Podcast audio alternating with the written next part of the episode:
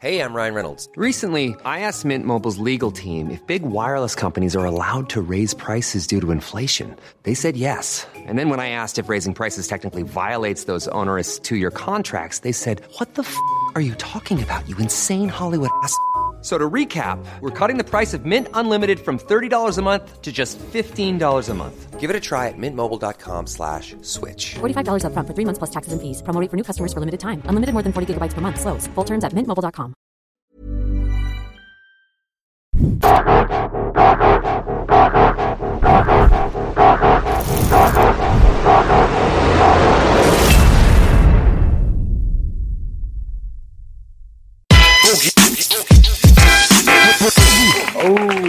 Flugmodus.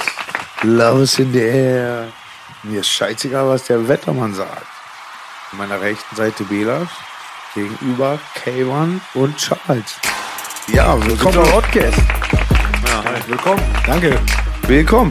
Ja, Mann. Vielen Dank für die Einladung. Das wird auf jeden Fall eine sehr, sehr ungewöhnliche Sendung heute. Also nicht im äh,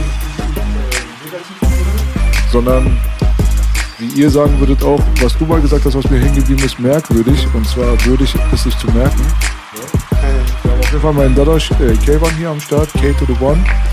Und wir haben den Bruder Charles Fleischhauer hier am Tisch. Ja? Und äh, heute wird es definitiv nicht viel um Rap und Hip-Hop gehen, außer mit dem Tilman Knechtel nochmal äh, nochmal Volley. Nee, Spaß. Äh, Grüße auch an den Bruder, soll er sein Ding machen. Ähm, wir haben ein sehr, sehr ungewöhnliches Gespann hier gerade bei uns. Vielleicht könnt ihr euch mal beide mal ganz kurz für die Leute, die euch nicht kennen, ganz kurz introducen. Wollen wir bei Kevan anfangen, ganz kurz? Ja, Alter vor Schönheit, ne? Also- Den wollte ich gerade bringen. Ja, erster. Ähm, ich heiße Kayvon, äh, ich bin äh, Vater, ich bin Videograf, ich bin äh, Lehrer für Körperarbeit, also ich begleite Menschen bei ihren Höhen und Tiefen, ursprünglich auf körperlicher Ebene und jetzt mit wachsendem Alter und Reifegrad wird das scheinbar immer mehr und mehr zu einem, einer Art geistigen Begleitung. Und ich finde es schön, jetzt auch selber in meinem eigenen Lernprozess jetzt weiterzukommen, indem ich äh, meine Fühler ausstrecke und sehe, was andere Menschen noch in ihren Geistern so fabrizieren oder mit ihren Geistern. Deswegen, ja, freue ich mich auch, hier zu sein. Vielen Dank für die Einladung. Wir freuen uns, cool, dass du da bist auf jeden Fall. Und man muss dazu sagen, Iran-Experte würde ich dich nennen. Äh, Iran und Persien, diese ganze Historie und so weiter. Dazu kommen wir nachher nochmal. Gerne. Cool. Ja, ich bin Charles. Ähm, ja, ich habe auch einen eigenen YouTube-Kanal, Charles Fleischhauer Geheimnisvolle Geschichte. Da mache ich auch diverse Interviews so mit verschiedensten Gästen zu verschiedenen Themen. Meistens dreht es sich um Ge- Alternativgeschichte, Esoterik viel. Ich war halt äh, vor einigen Jahren Freimaurer, sieben Jahre sehr aktiv. Oft spielt das auch immer eine Rolle irgendwie bei den Themen und mache alles Mögliche. Kann man gar nicht so genau sagen, was ich da mache. Weil äh, ich habe mir so vorgenommen, als ich angefangen habe mit YouTube, ich mache einfach Themen, auf die ich persönlich Bock habe. Und Leute, die ich interessant finde. Und äh, die Themen variieren so von Politik über Geschichte, Esoterik, Religion, Pyramiden. Und so habe ich jede Woche eigentlich andere Themen, die dran sind. Und ja, läuft seit zwei Jahren. Kanal wächst und macht Spaß. Jetzt bin ich geil. hier, macht auch Spaß. Aber ja, herzlich willkommen auf jeden Fall. Ich würde auch sagen, Charles, äh, ihr beide habt sehr viel beizutragen in Bezug auf Geschichtliches und so weiter. Da, wo die Leute dann fragen werden, habt ihr das denn studiert? Ähm, wo sind eure Quellbereiche? Wie kommt ihr darauf, äh, YouTube-Videos zu machen, noch und nöcher und über solche Sachen zu sprechen? Ja, also ich, habe tatsächlich mal Religionswissenschaften studiert, aber ich würde nicht sagen, dass jetzt die Uni, ähm, dass ich der so mein Wissen verdanke. Äh, da habe ich mich damals durchgekämpft. Aber die Sachen, mit denen ich mich gut auskenne, sind die Sachen, für die ich brenne, wo ich einfach viel lese, viel erfahren will, forsche so und äh, der hat das einfach ein anderes Paar Schuhe.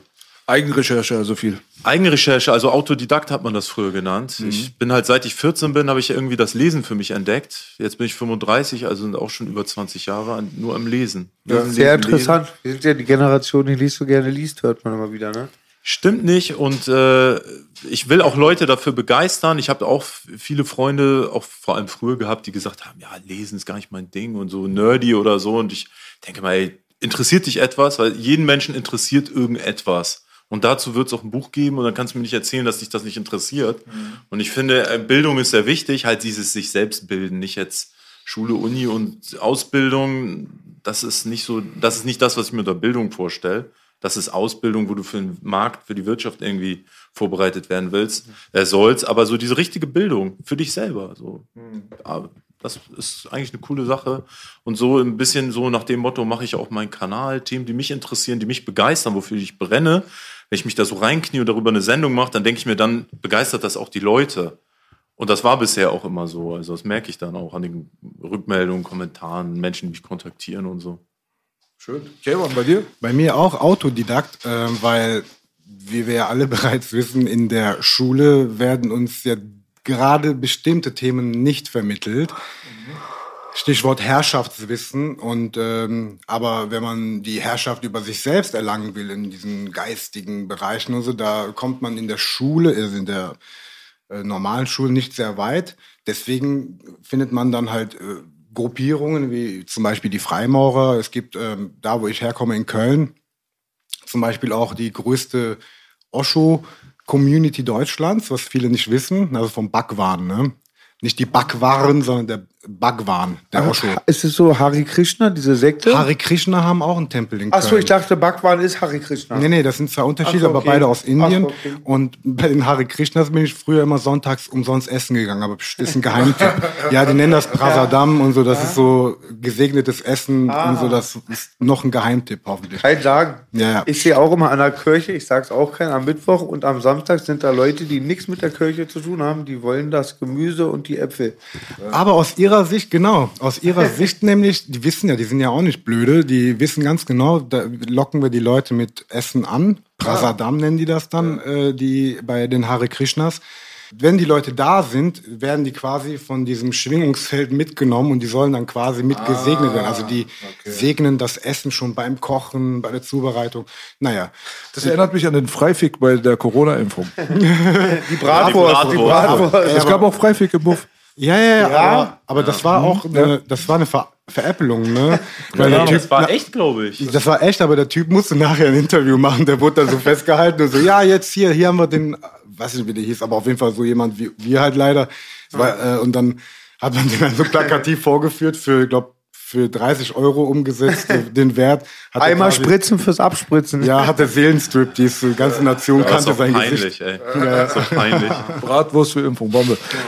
Um es zusammenzufassen, als Fazit sehr auf Bücher fixiert gewesen, aber ähm, vor allem diese lebendigen Meister, die Menschen, äh, hier unser Lieblingsfilm Karate Tiger oder einer unserer Lieblingsfilme, wo man einfach so diese Bruce Lee Person hat und sagt, ey, der lebendige Meister, der Sensei, der Ostad, der wie man den auch nennen mag. Und das hat mich auch immer fasziniert. Der Sheikh, wie man sie auch nennen mag. Also so, ja, Führer darf man nicht sagen, aber so, so geistige Führer, so menschgewonnene, geistige Wesen, wie auch immer, so zu dem man raufschaut. Also Mentor. Wie, Mentor, genau. Ja. Und das hat mich auch immer fasziniert. Habe mich da immer dran gehangen und habe versucht, so viel wie möglich zu lernen von denen. Und demnach, ja, findet man sich dann halt, sitzt man automatisch irgendwann an einem Tisch. Ne? Ja, das ist sehr interessant, weil wir sitzen jetzt gerade an einem Tisch auch aufgrund einer, äh, eines Vortrages, den ich von dir auch gesehen habe. Und zwar ähm, nicht Vortrag, sondern ein Gespräch, was du geführt hast. Und dann habe ich gesehen, dass du auch mit Charles ein Gespräch geführt hast. Und da ging es halt auch um alte, antike Iran etc. pp. Und da habe ich schon gemerkt, okay, also die beiden, die haben es auf jeden Fall faustdick hinter den Ohren, die wissen auch, wovon sie sprechen. Obwohl diese ganzen Themen natürlich dann auch irgendwo äh, Interpret Interpretationssache bleiben, glaube ich. So hundertprozentig weiß, glaube ich, keiner, was vor 3000, 4000 oder schon gar nicht vor 13.000 Jahren passiert ist. Und trotzdem fand ich einen bestimmten Aspekt sehr interessant. Und das war natürlich dann die, äh, die Historie der Arier. Und jetzt sitzen hier zwei Iraner und zwei Deutsche an einem Tisch, ja, quasi. Und äh, dass wir als Iraner da eine große Verbindung zu dem Begriff Arier haben und spätestens seit Onkel Adolf aus äh, Österreich hier zugewandert ist und in Deutschland getan hat, was er getan hat, da hat auch das, äh, also die Nation Deutschland auch einen großen Verbund zu dem Begriff Arier. Und äh, ich, ich würde gerne heute weil, wenn ich mir alleine auf Charles Seite angucke, was er alles für Themen durchnimmt, wenn ich mir angucke, was du für Themen durchnimmst, wo du sehr aber Iran-zentriert bist, dann könnten wir jetzt auch 20, 30, 40 Stunden lang wahrscheinlich über alles Mögliche reden und von einem Thema zum nächsten springen. Deswegen würde ich es für den heutigen Tag empfehlen und begrüßen, wenn wir uns ein bisschen konzentrieren, natürlich auch auf Allgemeines, aber so ein bisschen äh, den Fokus auf dieses Aria-Ding vielleicht ein bisschen und die Connection zwischen dem iranischen, indischen Volk mit dem deutschen Volk vielleicht herstellen können und so weiter und auch über den Zweiten Weltkrieg dann auch ein bisschen sprechen würden, weil das interessiert mich auch. Äh, da habt ihr wahrscheinlich sehr viel dazu beizutragen, dass man die Verbindungen dazu auch herstellen kann, wenn man heutzutage N24 anmacht, wie ihr auch äh, erkannt habt. Das ist ja fast schon so, so ein bisschen so wie so eine, wie so eine Adolf Hitler Gedenksendung oder so. Ja? Also da kommt ja jeden Tag irgendwie was. Und äh, ich wollte eigentlich auch nicht zu den Leuten gehören, die, wenn sie über Geschichte sprechen, dann das Dritte Reich irgendwie hochziehen. Aber dort äh, können wir eine andere Perspektive als im Mainstream vielleicht jetzt aber auch so ein bisschen eröffnen und ein bisschen in andere Bereiche gehen. Also Gute bevor, Sache. Ja. Anekdote fällt mir ein. Abu Langfritz hat einen Mitarbeiter, also einen Kollegen, der ein bisschen einfach gestrickt, der fragte, ob Hitler tot ist, weil es gibt keine Dokus mehr über ihn. Nein. ja, ja. Respekt vor Langfritz. Ja. Übrigens, ich glaube, der Charles hat da echt viel zu sagen, vor allem, weil uns interessierte vor allem, äh, also diese, diese geistige Kultur, also mich zumindest, auch Charles und euch sowieso, die, diese geistige Verbindung, weil ich meine, es gibt in der Kunstgeschichte, es gibt in der Kochkunst, was weiß ich, im Sport, alles so viele Vermischungen und so weiter, aber mich persönlich hat immer interessiert dieser religiöse Aspekt, dieser geistige Aspekt. Und da haben wir diese Brücke zwischen Deutschland und Iran. Man nennt sie auch indogermanische Kulturen und ähm, allen voran eben diese Freimaurer, wo Charles der Experte ist und diese Freimaurer wiederum sind äh, das Puzzlestück, die das uns zu den Tempelrittern führt. Die Tempelritter führen uns zu den Javon Mardi, also diese diese äh, Pahlavan, diese Ritterkulte bei den Skythen, bei den iranischen Barbaren. Und diese iranischen Barbaren, äh, die Skythen, wiederum zum Mitraismus. Ich wollte nur sagen, ich persönlich bin beim Mitraismus kleben geblieben und ich wette, die Zuschauer und äh, alle wissen genauso wenig über Mitraismus wie wir alle, weil das ist das meiner Meinung nach fast schon größte Mysterium, was ich in meinem Leben begegnet bin. Mitraismus. Danke. Ich, ich würde auch, vielleicht muss man bei dem Thema, damit es auch für die Zuschauer, die jetzt nicht Geschichtsnerds sind, bis in den letzten Winkel so ein bisschen äh, einfacher erstmal so einsteigen. So, weil wenn man über solchen Themen spricht, die Frage, wer sind die Arier, ähm, das sind ja auch praktisch Urvölker oder Vorfahren von uns. Ähm, dann geht es ja auch viel um Identität. Wer sind wir eigentlich? Wie definieren wir uns darüber, über Geschichte? Welches Geschichtsbild haben wir? Gerade in Deutschland herrscht ja so eine Tradition jetzt vor seit knapp 70 Jahren, dass man ein sehr negatives Geschichtsbild von sich selbst hat. Und das ist auch so eine Sache, die mich immer gestört hat oder schon als Jugendlichen so angeregt hat, ähm, ja, mich selber mit, mit historischen Fragen auseinanderzusetzen, weil man Zumindest ging mir das so, irgendwie in der Schule lernst du so gefühlt, ja, bist Deutscher, irgendwie deine ganze Geschichte ist scheiße, eine Ansammlung von schwersten Verbrechen. Da ist nichts, worauf du stolz sein kannst und vielen Dank dafür. Und äh, das hat mich, das hat mich immer verletzt. So, ähm, ich bin der Letzte, der irgendwie Sachen, ähm, wenn jetzt die Deutschen auch in der Geschichte Schattenseiten hatten, der das leugnet. Aber es kann ja nicht alles schlecht gewesen sein. Also habe ich angefangen, da zu forschen. Und dann kommt man in diese Themen dann beschäftigst du dich erst mit deiner eigenen Geschichte, irgendwann interessieren dich auch andere Kulturen, dann merkst du Parallelen, Verbindungslinien. Und was Kayvon schon gesagt hat, ist ja auch interessant. Man nennt das indogermanische Sprachen. Man hat irgendwann mal festgestellt, die, die Sprachen der Völker sind miteinander verwandt. Mhm. Gibt es sogenannte Sprachfamilien. Und dann stellte sich halt raus, dass einige der europäischen Sprachen oder die Mehrheit ist verwandt mit Sprachen, die bis nach Indien, Sanskrit oder Persisch und dass da scheinbar mal diese Völker miteinander verwandt waren oder immer noch sind, die räumlich so weit getrennt sind, die auf den ersten Blick ganz andere Kulturen haben, wo die Menschen sogar ein bisschen anders aussehen, wo man das jetzt gar nicht erwartet hätte. Und steigst du dann da ein, dann, dann fällt dir immer, immer mehr auf, also so äh, Parallelen, nicht nur von der Sprache und Kultur und Gebräuchen, eben auch diese, diese, diese ideengeschichtlichen Sachen, religiöse Kulte, ähm, Esoterik hinter den Religionen. Ne? Wenn man jetzt die Religion nur sehr oberflächlich als Konfession auffasst, wie es viele Menschen tun, dann sind die sehr getrennt voneinander. Dann ist Islam und Christentum was ganz anderes. Schaust aber ein bisschen hinter den Schleier, was eigentlich mystisch mit den Religionen gemeint ist, dann merkst du, wie, wie, wie ähnlich die sind, wie verwoben die sind. Ja, und das ist so ein weites Feld. Da kannst du ein Leben lang forschen, dich selbst suchen, alles Mögliche finden.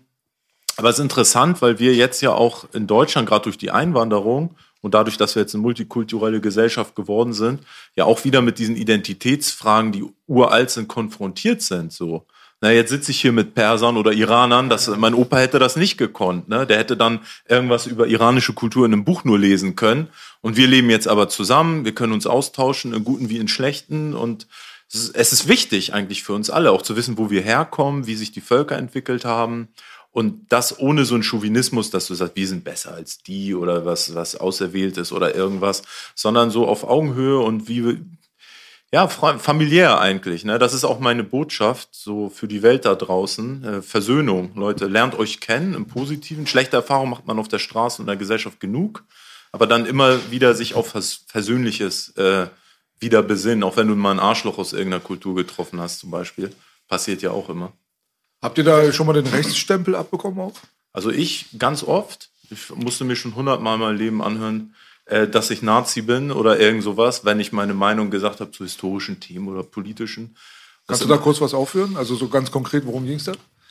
Ach, ging es zum Beispiel, ist jetzt heikles Thema auf YouTube, Ursachen Zweiter Weltkrieg, äh, wie oder Erster Weltkrieg.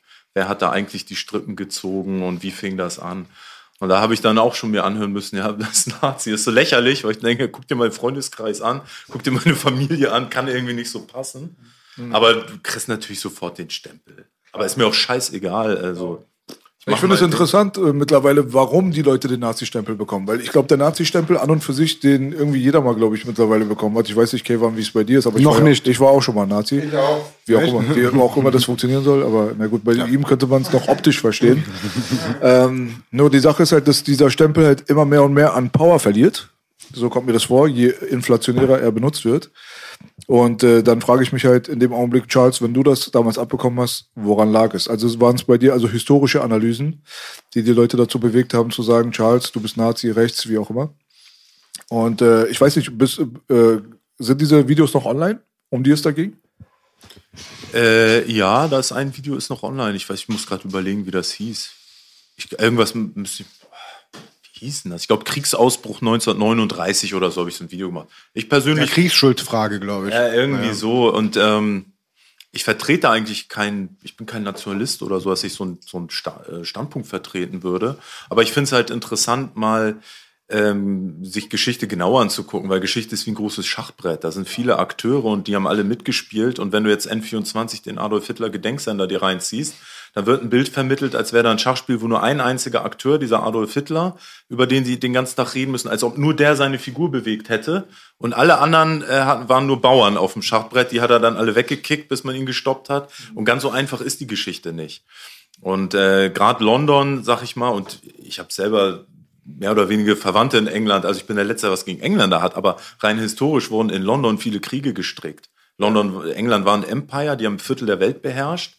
Und die haben gerade in der Epoche 19. Jahrhundert, Anfang des 20. Jahrhunderts überall ihre Finger im Spiel mitgehabt. Und da kann man ja mal drüber reden und äh, sich Gedanken machen. Mehr tue ich nicht. Ich wiederhole mich da immer ganz oft, muss ich auch aufpassen, dass ich es nicht schon wieder mache, aber ich sage genau das.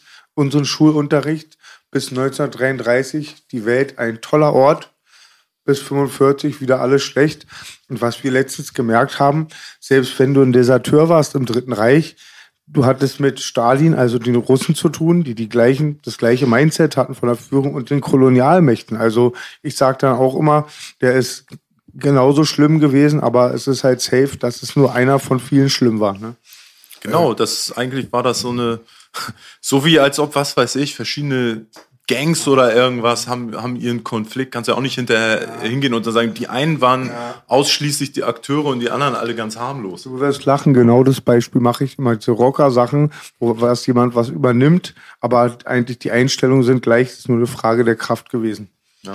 Ich glaube, die Leute machen einen großen Unterschied dazu, darum, dass äh, die Deutschen damals es auf eine spezielle Fremdethnie abgesehen haben und ein Stalin oder wie auch immer hat sein eigenes Volk irgendwie verrecken lassen. Und äh, da merkt man schon, dass auch immer noch dieses äh, Denken von ähm, das eine Leben ist wertvoller als das andere wahrscheinlich vorherrschen muss, weil es, äh, also wenn es nach unserer Definition geht, die wir beigebracht bekommen, durch Schule und Fernsehen, sollte man ja keine Unterschiede machen. Zwischen den Menschen. Jedes Leben soll ja eigentlich gleich wert sein. Da müsste aber auch das russische Leben eigentlich genauso viel wert gewesen sein damals wie das jüdische Leben oder heutzutage müsste dann aber auch das syrische, äh, jemenitische Leben genauso viel wert sein wie das ukrainische. Und da merkt man halt einfach, dass da die Berichterstattung im Fernsehen da von der Realität dann doch abweist, was man den Leuten dann irgendwie verkaufen will als die moralische Instanz. Die wird dann selbst aber gar nicht eingehalten. Und da äh, entlarvt sich die Doppelmoral. Und Ja, zwar es, von alleine. Es, es gibt Sehr eine gut Hierarchie, gesagt. eine, eine Hierarchie der Opfer. Ja, So kann man das leider, sagen. leider Gottes ist das Krass, krass das Wort, ja. so. Ja, Kevin, äh, äh, du wurdest gerade. Äh, Nee, nee, kein Problem. Ich, äh, unterbrochen. ihr bestätigt das eigentlich nur, spricht das aus, was ich sagen will. Und zwar auch mit dem Thema Schachspiel. Wenn man dann als Unparteiischer sozusagen einfach versucht, äh, einfach die ähm, Handlungsmotive von beiden Seiten zu durchleuchten, dann äh, stellt man andere Sachen fest, als wenn man nur auf die eine Seite guckt und oder nur auf die andere Seite, weil ich sag mal, wenn äh, zwei sich streiten, haben zwei immer irgendwie eine subjektive Sicht und auch eine subjektive äh, Begründung, warum sie das machen. Und da versuche ich immer herauszufinden, was beide so motiviert. Und dann gehe ich nicht hin und sage, hey, nur du, ja, und, oder nur du. Und in dem Fall finde ich das zum Beispiel auch interessant, wie äh, ein jeder seine eigene Geisteshaltung offenbart. Ähm, klar, die Medien, äh, die ja ursprünglich einen Bildungsauftrag äh, und eigentlich schon immer einen Bildungshintergrund hatten, also äh, auch eine Meinung zu bilden, ähm, die entlarven sich insofern, dass sie eben bestimmte Sachen fokussieren und sagen, schaut mal her, da, da, da ist eine offene Packung, da, da, da, obwohl hier 20 offene Packungen auf der anderen Seite liegen. Also ich kann nachvollziehen, dass man Clickbaiting, Auflagen, Steigerung haben will und äh, ich merke selber auch hier bei Social Media, wenn ich irgendwas Kontroverses poste, dann springen die Leute eher drauf an. Oder wenn ich hier so ein, keine Ahnung, jetzt blödes Beispiel, aber eine überfahrene Taube fotografiere auf der Straße, dann hast du viel mehr Reactions, als wenn du wie so einen schönen Baum äh, fotografierst. Von daher verstehe ich auch, dass die ihren Job machen wollen mit viel ähm, Buhai, aber dennoch, wenn sie gleichzeitig diesen Bildungsauftrag oder diese Verantwortung haben, so wie wir ja auch eine Verantwortung haben. Äh, Ich kenne einen äh, türkischen Sänger, jetzt nicht persönlich, aber der hat ein Lied gesungen. äh, Die türkischen Zuschauer kennen das, wie Bu Akşam Ölürüm, Benikim Setutamas. Ey, da haben sich Leute umgebracht bei dem Lied in der Türkei. Ich weiß nicht, ob das die Leute wissen. Da gab voll viele Leute, die sich wegen dem Lied umgebracht Diese haben. Arabeskmucke, viele sich ritzen. Ja, und das ist halt die Verantwortung auch, die Künstler haben oder Kultur- oder Bildungsschaffende. Und in dem Fall jetzt nochmal, um auf die Medien zurückzukommen, ich finde das echt asozial, was die machen. Das, als wenn die sich ihrer Verantwortung nicht bewusst wären, äh, dass die wirklich Leute aufeinander hetzen, dass die, äh, Stichwort Islam, ich bin jetzt selber kein Moslem, ich habe aber Respekt vor allen Religionen und äh, in jeder Religion ist Essenz, eine lebendige, heilige Essenz drin, sonst wird das ja nicht existieren, aber dann nimmt man irgendwelche Einzelfälle und so einen Irren, der dann in so einen, keine Ahnung, Menschenmenge reinfährt, nur weil er vorher Allahu Akbar gesagt hat, man, oh, jetzt Islam beispielsweise, oder mit dem auserwählten Volk. Die andere abrahamitische Religion. Bei dem, bei dem auserwählten Volk, äh, da habe ich auch total Respekt. Also ich liebe das Judentum wirklich, auch die Praktiken von denen und so weiter. Auch die christliche Liturgie, da kann man so viel lernen, Symbolik, bla bla blub. Aber ähm, was die Medien machen, die, die zeigen nur auf das Hässliche und auf das Niederträchtige. Und aktuell jetzt gerade, wo wir in einer Zeit leben, wo eigentlich Versöhnung äh, der Schlüssel ist, sein sollte, genau da vergiften die quasi den Brunnen. So. Und das sind Brunnenvergifter in meinen Augen. Ich hoffe, das ist kein Hate Speech, sondern ähm, ich habe Das gehört, ist 100 dass, Pro Hate Speech. Voll gesagt. Ja, mach ruhig weiter. also ähm, man sagt, ich habe gehört, dass das als Hate Speech. Great Speech. Great. Freie Rede, ne? Ja. Ja, ne, ne, also absolut sind wir alle uns einig darüber. Ähm, wenn wir jetzt noch mal in die äh, in den historischen Bereich gehen, den ich am Anfang angesprochen habe, ja, es ist halt so, dass sich natürlich für den Laien, so wie mich auch teilweise, also mich hat halt immer wieder gewundert, wie kommt jetzt irgendjemand, der aussieht wie ein anatolischer Opa aus Österreich, ja, und äh, versucht den Leuten irgendwie anzudrehen, dass sie aussehen sollen wie blond blau, blauäugige Wikinger. So. Und äh, der, die, die alle so aussehen wie er selber, die müssen gehen. Ja? Und das ist so. die Verhöhnung. Das ist die Ich habe Verhöhnung. das nie verstanden, ehrlich gesagt. Ich habe dieses ganze Aria-Ding nicht verstanden. Ich habe die äh, Symbolik nicht verstanden, die da umfunktioniert wurde, ob es die Swastika war oder auch teilweise, als ich damals mein eigenes Logo 187 Beats damals gemacht habe, äh, nach dem alten persischen Vorbild, Zarathustra etc. pp. Da haben Leute das gesehen auf dem Plakat und meinten, ne, das kenne ich doch von den Nazis. So, ne? Also da merkt man halt auf jeden Fall, dass da einiges aus, äh, aus der Vergangenheit genommen wurde durch den Nationalsozialismus und da wurde eine eigene Ideologie erschaffen und dadurch wurden dann auch einige Symbole wie die Swastika und so weiter eigentlich auch für immer zerstört, genauso wie der kleine kurze Oberlippenbart, den auch keiner mehr trägt. Das Mo- das Monjou-Bärtchen sagt er. Das Monjou-Bärtchen. Ja, richtig stylisch. Wenn du einmal in der Türkei bist, Bruder, und du guckst mal die alten Fotos von deinen Bekannten und Verwandten und so weiter an, die sahen alle damals aus wie Adolf, ja. Aber jetzt mittlerweile hat er den Trend Alter, für alle mitgefegt, sage ich mal so. Dementsprechend können wir ja mal kurz mal auch mal so darüber reden. Was ist eure Meinung darüber, Also- wie das so zu, äh, zustande gekommen ist? Ja, der Nationalsozialismus und die Zeit, äh, die ist schon sehr interessant. Wir werden ja praktisch täglich damit konfrontiert. Es gibt verschiedene Zeitschriften und Fernsehsender, die da so eine Gedenkveranstaltung machen. Ähm, und da ist immer einseitig, aber die wahren Hintergründe werden ja nie thematisiert. Und was zum Beispiel sehr interessant ist, dass der Nationalsozialismus ganz viel mit Okkultismus und Esoterik zu tun hat. Die, die NSDAP war ja zuerst die DAP, die Deutsche Arbeiterpartei. Und das war eigentlich ein Flügel von dem sogenannten Thule-Orden. Und der Thule-Orden war in München gegründet worden von einem Freiherr von Sebottendorf. Und das war so ein Rechtsesoteriker, sehr interessanter Typ, also von seinem Leben her, weil der sehr mysteriös ist. Man weiß gar, gar nicht so viel über den.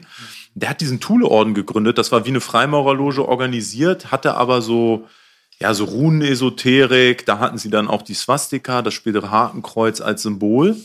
Und äh, das war so eine Organisation, die war sehr bürgerlich. Da waren irgendwelche Adligen drin, wohlhabende Leute, hohes Bildungsniveau. Und die hatten dann irgendwann die Idee, wir brauchen auch für die Arbeiter eine Gruppierung. Das war die DAP. Und da halt kam dann später Hitler rein. Diese Und man- Thule-Gesellschaft-Geschichte, die ist aber sehr, sehr interessant. Vielleicht bevor du weitergehst in Richtung NSDAP. ich wollte bei Thule auch weitermachen. Ah, okay, super, gut. Weil da wird's jetzt abgefahren, äh, wenn man sich diesen Sebottendorf näher anguckt. Weil damit habe ich mich mal befasst, weil ich wollte das auch alles verstehen. Wie kann denn das sein, dass so eine Organisation wie die NSDAP eigentlich so einen esoterischen Orden erstmal davor hat? Und Sebottendorf hat sein Leben, die größte Zeit seines Lebens in der Türkei verbracht. Im Osmanischen Reich. Das ist schon mal abgefahren. Das war ein Deutscher äh, und der hat aber die meiste Zeit im Osmanischen Reich im Orient gelebt. Ähm, und er hat äh, einen Roman geschrieben, Talisman des Rosenkreuzers. Das ist so ein bisschen autobiografisch. Es war ein Roman um eine Figur, aber man geht so davon aus, dass er das selber war, den er da beschreibt. Und da geht es halt auch um einen jungen Mann aus Deutschland, der ins Osmanische Reich kommt und dann mit Freimaurerlogen zu tun hat, mit, mit Juden, mit einem, also er hat dann einen Lehrer, der ist Jude und der äh, weist ihn so in die Kabbalistik ein und jüdische Geheimlehre. Und ähm, da habe ich mir die Frage gestellt, okay, wenn diese Geschichte vielleicht stimmt und das war so sein Leben, was können denn das für Kreise gewesen sein, mit denen er in dieser Zeit in der Türkei Kontakt gehabt haben könnte? Und das ist jetzt spannend, weil äh, da gab es eine Gruppe, die Dönme, heißen die auf Türkisch. Das ist äh, eine ganz verrückte Geschichte, kann man auch nur ein bisschen länger erzählen. Das war eine Gruppe, es waren ursprünglich Juden im, im, im 16. Jahrhundert und die hatten einen, einen Anführer, Rabbatai Zvi, Sabbatai Zvi. Und Sabbatai Zvi hat gesagt, ich bin der Messias. Ich bin der Messias. Die Juden warten ja in ihrer Religion, dass der Messias kommt. Er hat gesagt, ich bin's, ich bin da. Dann haben ihm viele Juden gefolgt, sind, haben gesagt, geil, der Messias ist da sozusagen. Bis zu einer Million damals, glaube ich. Riesengruppe, die, der wurde eine Großmacht innerhalb des Osmanischen Reiches. Und der Sultan, dem hat das natürlich irgendwann Angst gemacht. Da hat er äh, Teil Zwi äh, zu sich rufen lassen und hat gesagt, wenn du der Messias bist, wir werden dir jetzt den Kopf abhacken, dann wächst er ja nach. Oder du wirst Muslim. Und dann hat er, Sabbatai Zwi ist zum Islam übergetreten. Und dann haben seine Jünger, die waren ja Juden, ein Teil hat gesagt, krasser Verräter, war ja voll die Verarsche, war kein Messias. Und ein anderer Teil ist auch zum Islam konvertiert. Und die nannte man dann diese Gruppe Dönme. Und die hatten ihr Zentrum in Thessaloniki. Thessaloniki ist heute Griechenland ich auch gesagt, Griechenland. war damals Osmanisches Reich und da war das Zentrum. Und die haben eigentlich eine eigene Religion gehabt. Das waren auch keine richtigen Juden mehr, weil im Judentum ist es so, wenn der Messias gekommen ist, gelten die jüdischen Gesetze nicht mehr. Und in ihrem Glauben ist er gekommen. Das heißt, die hatten irgendwie so verdrehte Regeln. Und interessanterweise war, haben die dann auch die ersten so westlichen modernen Schulen in, im Osmanischen Reich in Thessaloniki gegründet. Übrigens, Kemal Atatürk ist dort zur Schule gegangen, den haben die ausgebildet. Ähm, und man sagt halt, dass diese Dönme in Verbindung dann auch mit Freimaurerlogen, die über Italien kamen, es gibt so eine Connection italienische und französische Freimaurerei, die sind, sind immer sehr revolutionär, dass die die türkische Revolution auch gemacht haben, den Sultan gestürzt haben, die türkische Republik gegründet haben. Und das müssen so die Kreise gewesen sein, wo sich eben halt auch dieser Sebottendorf bewegt hat. Und das, das ist jetzt, ich musste so weit ausholen, um das mal so ein bisschen verstehbar zu machen. Und der Typ, der jetzt eigentlich dort mit solchen Okkultkreisen zu tun hat, gründet in Bayern äh, die Keimzelle der NSDAP. Und äh, das lohnt sich schon, das nachzuforschen. Da kann man echt lange drüber nachdenken, wie da jetzt wirklich die, die Strippen zusammenlaufen. Das ist sehr, sehr interessant auf jeden Fall. Ich habe auch äh, gehört gehabt, dass äh, Sebottendorf auf jeden Fall Teil der türkischen äh, Loge war. Und ähm, dass die orientalische Loge sich aber von der Ideologie angeblich irgendwie schon unterschieden hat von der westlichen Loge etc. Man weiß es nicht. Aber diese ganze Thule-Gesellschaft, die hat halt einen sehr mysteriösen Background und auch einen wie du schon gerade gesagt hast, äh, okkulten Background. Und es geht dann aber doch noch ein bisschen weiter zurück, sogar in den Germanenorden früher, oder nicht? Da, kennt ihr euch da äh, auch so ein bisschen äh, mit der Nummer aus? Könnt ihr da vielleicht ein bisschen Licht reinbringen? Ich habe gehört, dass in, im Ersten Weltkrieg, dass der Germanenorden sich dann quasi so ein bisschen aufgelöst hat. Viele waren im Krieg etc. pp. Und äh, der Germanenorden an und für sich war ja eher so ein bisschen ähm, das mysteriöse Schattenprodukt, wo die Thule-Gesellschaft aber dann doch schon so ein bisschen öffentlicher war. Ne? Und äh, dass die, der Germanenorden quasi einen fließenden Übergang zur Thule-Gesellschaft gehabt hat und die Thule-Gesellschaft zur NSDAP. Ist das richtig? Äh, ja, das ist richtig. Es gab mit dem Germanenorden kenne ich mich selber jetzt nicht so gut aus, aber es gab so ein paar solcher okkulter Orden und da kann man dann auch den Bogen zu unserem Meta-Überthema, was wir heute haben, mit den Ariern machen. Weil es war so, dieser Begriff Aria kommt eigentlich aus den Sprachwissenschaften, dass man so, oder Geschichtswissenschaften, das waren Völker im Iran, heutigen Iran, äh, die hat man dann arisch genannt. Und es gab aber dann so im späten 19. Jahrhundert, Anfang des 20. Jahrhunderts so ein paar esoterische, rechtsradikale Orden. In Deutschland gab es noch den Neutemplerorden und die Ariosophen. Und die haben jetzt diesen, diesen Aria-Begriff eigentlich so aufgegriffen und haben dann gesagt, ja, die Arier waren irgendwie so eine blonden Übermenschen, die kamen eigentlich aus dem Norden und die haben das auch esoterisch aufgeladen. Also denen so eine, ja, spirituell ist eigentlich das falsche Wort, weil das war ja, was die gemacht haben, so eine Verdrehung letztlich. Aber so, so in deren Weltbild waren das dann die auserwählten blonden Menschen, so wie das dann auch später bei Hitler war. Das ist da so mit reingeflossen. Ich habe noch eine Frage, hatten, weil wir spring, sprechen über die Ursprünge, hat nicht auch diese, wie nennt man das, über Odin und Thor, halt diese Germanenkulte, genau, ob das auch viel eingeflossen hat, weil ich hatte einen Bericht gesehen, Hitler hat dann ganz viel Geld ausgegeben, um so einen Mammut zu finden, was es gar nicht gab. Genau. Ja, aber bei diesen nordischen Kulten ist es ja. ja auch so, ja, die haben das instrumentalisiert, ne? Ja. Und das ist ja auch schade, weil das ist eigentlich ein ganz spannendes Feld nordische Mythologie. Kannst du dich heute nicht mehr mit beschäftigen, bist du gleich in der rechten ja. Ecke. Genau. Sofort. Oder Runen, das sind die Schriftzeichen genau. von den alten Germanen. Äh, wenn du jetzt Runen eintätowierst, bist du auch gleich rechtsradikal. Ne? Ja. Ja, das ist interessant, dass die Leute damals, äh, also so, soweit ich weiß, ich weiß nicht, wie bewiesen das ist, aber Adolf Hitler soll ja auch Lanz Liebenfeld abonniert haben, ne? sein äh, Magazin und so weiter, wo es da schon um diese ganzen Geschichten ging, wie den Gottmenschen und äh, dieses ganze, äh, was eigentlich auch so ein bisschen den Keim des Antisemitismus so ein bisschen dargestellt hat, das haben wir schon im Ersten Weltkrieg schon hier gehabt. Ne? Bei, bei Lanz von Liebenfeld ist interessant, das war der Typ, der diesen Neutemplerorden gegründet hatte. Und er hatte dann so eine Theorien, dass praktisch die Arier oder die Herrenmenschen früher, die kämpften, er nannte das Sodoms-Äfflinge, gegen so eine Art affenartigen Halbmenschen oder so. Und das, das Spannende dabei ist, jetzt gibt's ja heute so Verschwörungstheorien mit Reptiloiden. Mhm. Und, das, und dass es eigentlich irgendwie so Echsenmenschen gibt. Und das hat, wenn man das so zurückverfolgt, da seine Wurzeln. Mhm. Dass es da noch so eine, so eine nichtmenschliche Rasse gab, irgendwie. Aber diese Idee, dieses ähm, Übermenschen. Ja, so. Ich glaube, das ist halt auch so eine Sache, so die, äh, da weiß Kayvan bestimmt eine Menge darüber. Das haben wir mindestens seit dem Gilgamesch-Epos. Ne? Ähm, es ist interessant herauszufinden, was meinen die mit Übermensch überhaupt. Und ich persönlich finde diesen, diesen Begriff unglücklich gewählt. Das klingt so, wie als wenn ähm, überall Menschen sind und da gibt es Einzelne, die sind da drüber. Aber um jetzt mal meine Herkunftskultur zu nehmen, weil ich ja auch versuche, objektiv zu gucken, was sagen die einen und was sagen die anderen. Da gibt es eben diesen Mitraismus, den ich am Anfang ansprach.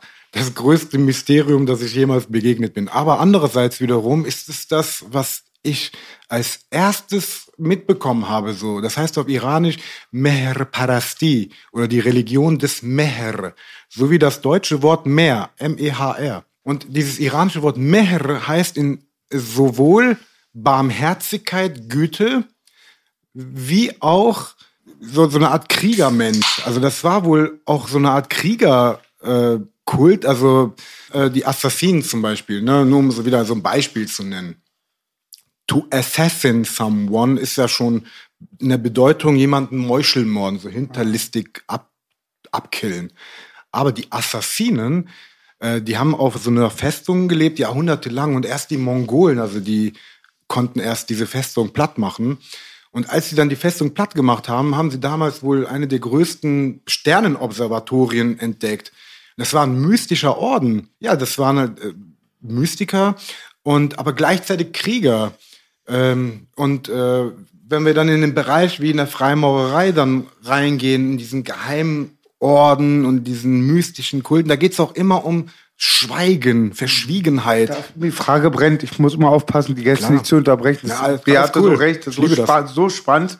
Und ähm, wir hatten eine Rap-Gruppe Westberlin Assassin und kannten das halt auch. Und die Mythe, was ich gehört hatte, ist, die hießen früher Haschaschinen, dass die halt immer auch geraucht haben und sehr ruhig waren, eher so wie Ninjas, nicht so grobmotorisch wie die Kreuzritter, sondern eher sich so rangeschlichen haben, Mö- Mö- Meuchelmörder oder so, ne? Ja, und äh, Ist da was dran, dass das Haschaschin früher hieß? ähm, das habe ich auch so gelernt. Das ist wohl die Lehrmeinung, dass das was mit dem Haschisch-Konsum zu tun hat. Aber ich habe jetzt auch herausgefunden, dass es äh, eigentlich bedeutet die Hassaniten sozusagen, weil der Anführer der Assa Assassinen hieß Hassan Sabah und das war ein Mystiker. Da sagt ein fast schon Heiliger, so, so ganz krasser Typ. Und dieser Hassan Sabah und hatte halt eben die Hassassinen, die Hassan-Anhänger sozusagen. Das ist so die andere Bedeutung. Und ähm, ja, es gibt da so Stories, wie sie dann, mh, ich weiß jetzt nicht mehr, wer das genau, Nisariten oder irgendwelche, keine Ahnung, Babylon, Syrien, die Ecke. Da haben sie so einen gesicherten Fall, wo sie dann jahrzehntelang, glaube ich, so ein äh, Leibbodyguard von irgendeinem Fürstenkönig, keine Ahnung, ähm, hatten, der dann plötzlich auf Kommando dann gekillt hat und dann äh, irgendwie rauskam, dass das ein Assassine war und der seit Jahren da infiltriert hat und durch das Schweigen, durch das Anpassen, halt wie so ein Ninja, so wie so ein Schattenkrieger. Und deswegen hat man heutzutage auch so direkt dieses, diesen Frame, dank an Hollywood, dass das dann direkt so hier diese Terroristen sind und so Meuchelmörder. Aber der Meuchelmord ist vielleicht so populär, Stichwort Medien, die halt immer nur auf die Kacke zeigen. Aber man könnte das jetzt auch mit, äh, mit der japanischen Tradition vergleichen, wo du zum Beispiel genau das Gegenteil hast, wo du die Meuchelmörder, nämlich die Ninjas, eigentlich als Helden durch Hollywood Ja. äh, vertreten hast. Also Partisanenkämpfer, ja. Die, die, einen sind sagen, nachts, die sind nachts gekommen und haben gemeuchelt. Also das, die, die Ninjas waren ja nicht Leute, die am Tag gekommen sind, "Hey, ich habe ein Problem mit dir, lass uns kämpfen. Ja, und sogar für Kinder, ne? Und die Mythe war auch immer bei den Haschaschinen halt, was wir, was ich gehört hatte schon länger, dass die auch halt körperlich unterlegen waren gegen die äh, Feinde, die die hatten. Also auch, weil ich stelle mir so naiv vor, die halt aus den europäischen Ländern, die Kreuzritter, die waren dann schon so mehr germanisch und breiter so, ist das richtig? Und dann, die waren körperlich unterlegen, haben es halt durch Das Technik könnte, gemacht. das könnte wirklich äh, eventuell Mythos sein. Wenn man jetzt noch weiter zurückgeht in die Vergangenheit, dann liest du die Bibel und siehst dann Goliath, der Palästinenser. Er war der größte von allen. Also ich weiß nicht, ob äh, was Aber, aber das ist Ja? spannend, weil du das ansprichst, weil Goliath ist, in der Bibel ist ja Philister. Philister. Und äh, die Forschung geht davon aus, dass die Philister Nachkommen waren von den sogenannten Seevölkern. Das war eine, so eine- Ansammlung von Völkern, die haben das alte Ägypten überfallen und kamen irgendwie aus Norden, also aus dem Mittelmeer, vielleicht kamen die aus Griechenland oder so, von der See. Und dann haben die da Krieg mit den Ägyptern gehabt. Und dann haben sie sich da in Palästina niedergelassen. Das waren die Philister. Und vielleicht macht das auch deshalb Sinn, dass sie, der so groß war äh, oder dass die so spezielle, heftige Oder der Kriege Eindruck, Kayvan so. ist eher so ein bisschen kleiner, der breite Charles. Vielleicht ist das Bild, was ich jetzt gerade habe. Ja, kann auch sein. Aber Philister und Palästin und Palästin liegt schon alles so ein bisschen auch beieinander halt, ne? Vom, vom Sprachlaut her. Ja, ja, natürlich. Das ist das Land der Philister ursprünglich. Ja. Und äh, das ist sowieso, wir haben heute so ein bisschen so ein Bild, wenn man dann über die Vergangenheit spricht, als wären jetzt die Völker von damals die Völker von heute. Ähm, es gab so viel Durchmischung über die Jahrhunderte, durch Eroberung, durch Handel, durch Einwanderung, durch dies, durch das und ähm, keine Ahnung, wie die Deutschen vor tausend Jahren aussahen. Oder ähm, andere Völker. Man hat zum Beispiel bei Mongolen so Mumien gefunden, die waren blond. Gibt's heute gar nicht mehr in der Mongolei. Ja, geil. gab's blonde Mongolen offensichtlich. Ne?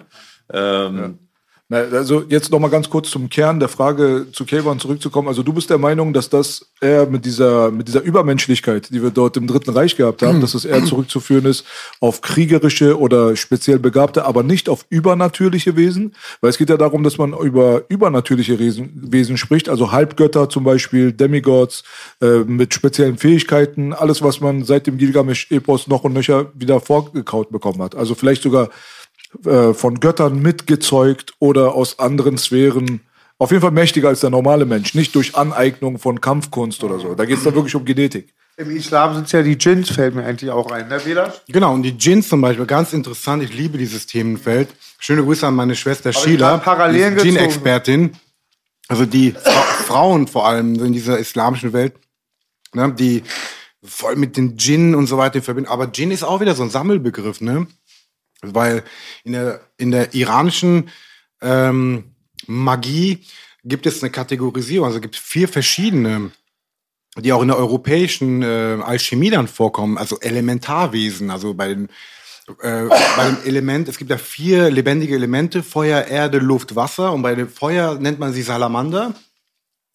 Klingt auch so wie Salomon fast, aber bei dem Element Erde sind es dann halt eben die Djinn oder auf Europäisch die Genome, die Gnome, auf Iranisch Jenin, Javidan, also unsterbliche Spirits die, das Element Luft, äh, die Sylphen, die Silvani, so wie Transsilvanien und so, die Waldgeister oder die Luftelementgeister.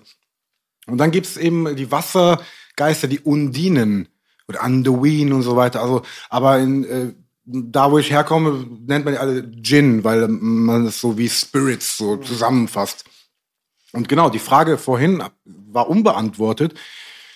Ich persönlich finde, dass, ähm, ja, und äh, das klingt vielleicht ein bisschen überheblich, aber ich erhebe mittlerweile den Anspruch, weil ich bin jetzt auch schon ziemlich reif, sage ich jetzt mal, Puchte. Und gebacken. Karl? Und Karl, eigentlich genau. ja. Karl, ja, das ist, äh, da wird Platz für die Krone gemacht. Die Schöpfung macht Platz für die Krone Auf sozusagen. Stahl wächst nichts. Auf Stahl wächst nicht. Und vor allem, äh, da draußen äh, hat auch keiner eine Krone. Also ich will nur sagen, man, ich habe festgestellt, die, die, die kochen alle nur mit Wasser und da ist so, so, so viele Denkfehler, so viele falsche Grundannahmen stecken in unserer Herrschaftsmeinung, Lehrmeinung. Also ich habe die alle für mich persönlich entzaubert. Diese ganzen, Entschuldigung, Dr. Ostens, Professor Westens, Gutachter Nordens, die sind mittlerweile für mich alle keine Übermenschen mehr, sondern ganz gewöhnliche Leute, weil ich habe auch bin gelernter Masseur, habe äh, zwölf Jahre 20.000 Leute massiert und unter anderem Professoren, krasse Stars und was, die haben alle die gleichen Probleme wie der normale Mensch vom Plattenbau. Und ähm, ja, unterm Anzug sind sie alle nackt und, und äh, haben dieselben Problemchen und so weiter.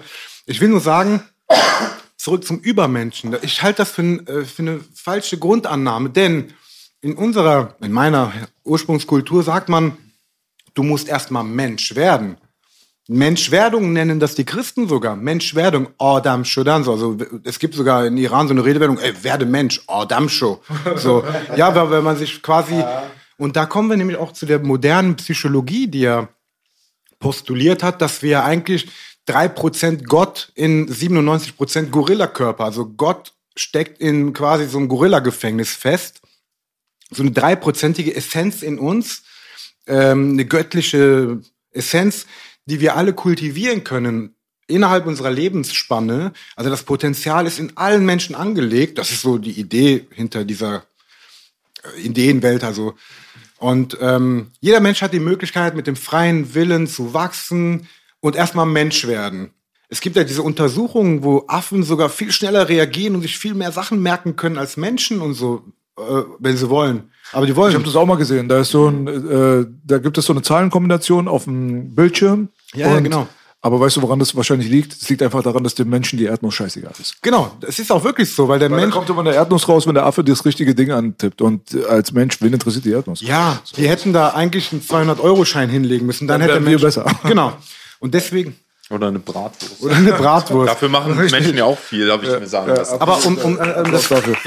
Applaus für die Bratwurst. Aber wir, wir hatten das Affenbeispiel oder zum Beispiel Sch Schweine, klar, das ist ein Schimpfwort, aber ich habe so Respekt vor Schweinen. Warum? Weil die haben ein Riechorgan, die können, glaube ich, 500 Mal besser riechen als Menschen. Oder ein Adler. Ein Adler kann irgendwie 1300 Meter äh, aus Ent Entfernung von ein Kilometer eine Maus sehen im Gebüsch. Mit so einem äh, Sturzflug, die anvisieren und so weiter und so fort. Also ich habe so einen Respekt vor der Tierwelt. Deswegen, wenn ich von Tierkörper rede, dann habe ich eigentlich Respekt vor der Schöpfung und sage, ey, krass, wir können das Potenzial eines Adlers entwickeln und oder Wie Marshall Bravestar. ja, und ich meine, gehen wir mal zum Kung Fu. Wir haben ja auch dieses Kampfsport. Warte, warte, warte, warte. Bevor du jetzt dahin gehst, wir müssen ganz kurz äh, äh, das eine Thema erstmal abschließen. Mal, mein Punkt bei der ganzen Sache ist, es gibt ja verschiedene äh, Theorien, woher dieses ganze äh, Ding kommt mit dem Übermenschen. Ja, was wir heutzutage ganz stark mit Marvel und Disney haben. Ja, also das Ganze, man sieht ja überall Übermenschen mittlerweile. Es gibt keine Serie mehr, die nicht um Superhelden sich dreht. Und äh, die Sache ist halt, dass man davon ausgeht, irgendwie, wenn man so diese ganzen religiösen Skripte und so sich reinzieht, da kommt man zu verschiedenen Erkenntnissen. Da ist dann wahrscheinlich die Hindu-Kultur ist da, denke ich mal, sehr, sehr interessant, dass man sich mit der auseinandersetzt. Äh, mit den Gottheiten aus äh, Asgard, mit den Gottheiten aus äh, dem griechischen Bereich, wo ich sagen muss, aber Griechenland, Rom, nordische Mythologie hat sehr viel Ähnlichkeit. Aber worum es mir jetzt geht, ist, wenn man jetzt alleine bei dem bleibt, was die meisten Menschen auf dieser Erde beeinflusst hat, und das ist dieses Abraham, abrahamische, dieser abrahamische Bereich. Und äh, da geht es halt darum, dass irgendwelche Wesen quasi aus dem Himmel ver ähm, verstoßen wurden, weil sie sich gemischt haben mit den Erdenmenschen, vor allem mit den schönen Frauen, und daraus dann Wesen entstanden sind, die eigentlich zu einem Verbot gehört haben. Diese Menschen, äh, diese Wesen, die auf dieser Erde gewandelt sind, angeblich, hatten dann vermehrt Kräfte, die andere nicht gehabt haben, weil sie aus einer göttlichen Genetik stammten. Also dann geht es dann nicht um eine menschliche Entwicklung oder irgendwas. Da geht es dann tatsächlich einfach darum, hat es mal irgendwann mal eventuell. Und da geht dann die Recherche wahrscheinlich viel weiter zurück, als was wir innerhalb der letzten 5.000, 6.000 Jahre hier gerade so ein bisschen dokumentiert haben. Vielleicht 12.000, 13.000, 14.000 Jahre in die Vergangenheit. Ist das der Ursprung, worum es eigentlich geht, wenn wir über diese Übermenschen sprechen, ist eine Gott-Mensch-Mischung, eine genetische Gott-Mensch-Mischung. Das ist voll die interessante Frage, weil die in zwei Richtungen geht.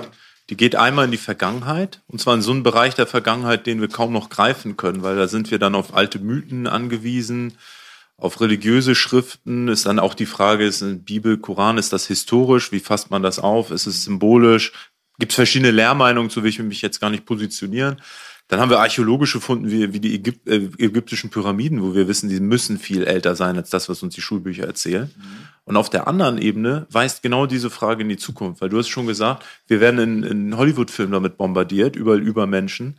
Wir haben eine politische Agenda momentan auf der Welt, den Transhumanismus, wo eine Ideologie vorherrscht, die uns schmackhaft machen soll, dass der Mensch eigentlich überwunden wird. Transhumanismus heißt ja über den Menschen hinaus. Ähm, wir haben jetzt die letzten zwei Jahre, ich muss mich vorsichtig ausdrücken, dass mir das Video nicht gesperrt wird. Wir haben die letzten zwei Jahre weltpolitisch Dinge erlebt, eine Agenda, wo wir alle einem neuen Machtkonstrukt unterworfen werden durch Reglementierung und letztlich mit einer Art KI verschmolzen werden. Weil meiner Meinung nach läuft das alles darauf hinaus, dass wir ähm, ja irgendwann gechippt sind, dass wir Was meinst du mit KI? eine Art künstliche Intelligenz, Künstliche verstehst Intelligenz, danke. Wenn du jetzt nur noch ähm, einkaufen kannst, irgendwann mit einem Chip, wenn alles durchgeregelt ist mit QR-Code, dann bist du praktisch nur noch wie eine Funktion an deiner Handlungsweise ganz eingeschränkt. Und, und das ist mit dieser alten Frage ja verknüpft, weil hatten wir so eine übermenschlichen Wesen in der Vergangenheit, ist eine Frage. Und warum gibt es Gruppen oder mächtige Gruppen, die für die Zukunft so, so eine Art Vergöttlichung des Menschen vorsehen? Und das, das ist eine große Anmaßung. Man nennt das dann eine Hybris. Weil in dem Moment, wo der Mensch anfängt, sich zu vergöttlichen und danach strebt, das ist eigentlich die schwerste Sünde, die du begehen kannst. Und ab da läuft alles aus dem Ruder. So Stichwort Gentechnik und Genmanipulation und was nicht alles. Also es ist ein ganz großer Irrweg, auf dem sich die Menschheit da gerade befindet, aufgrund gewisser Eliten.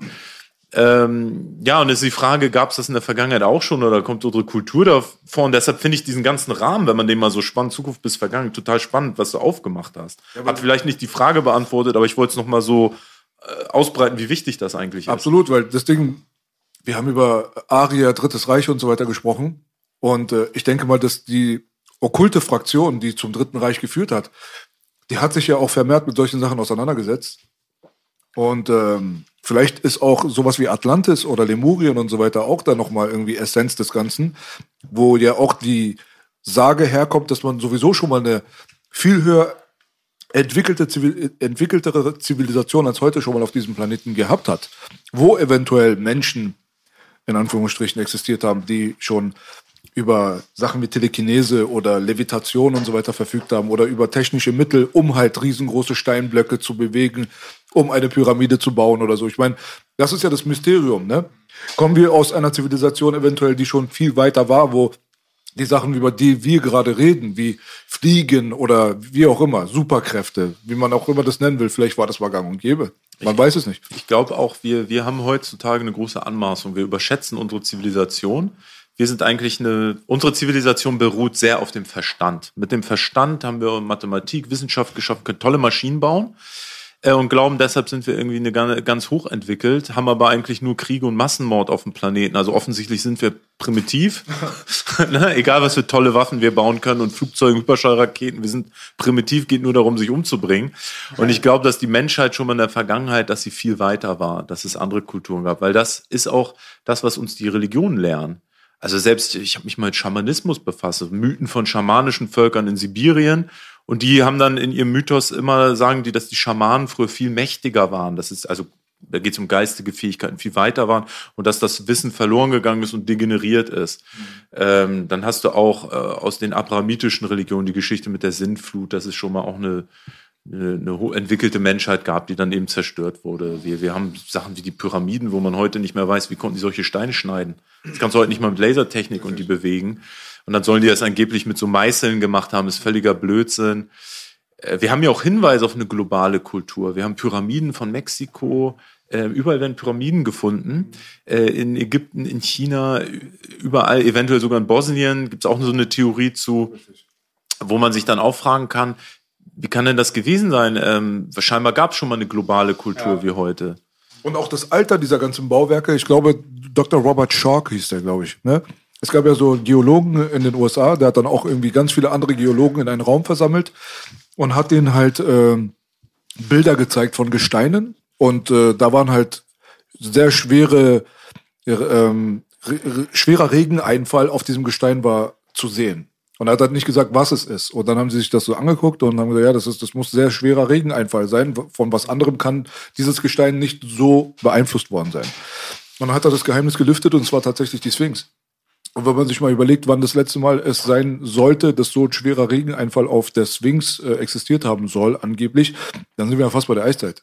Also es muss ja über 10.000 Jahre her sein. Heißt es also dann, ist die Sphinx über 10.000 Jahre alt? Dann wird die Sache mit den Pyramiden ja noch mysteriöser, weil da kamen wir ja gerade aus der, aus der Höhle gekrochen vor 12.000 Jahren. Vor allen Dingen finde ich, ähm, alle paar, habe ich schon oft gesehen, alle paar Jahre, alle 10, alle 20 Jahre wird so Grundwissen immer wieder widerlegt. Auch jetzt viel bei den Dinosaurierfunden wurde viel widerlegt und da weiß man gar nicht, was man glauben Genau, das ist auch nochmal, äh, auch passend zu unserem Thema, ist so zum Beispiel das Thema Riesen.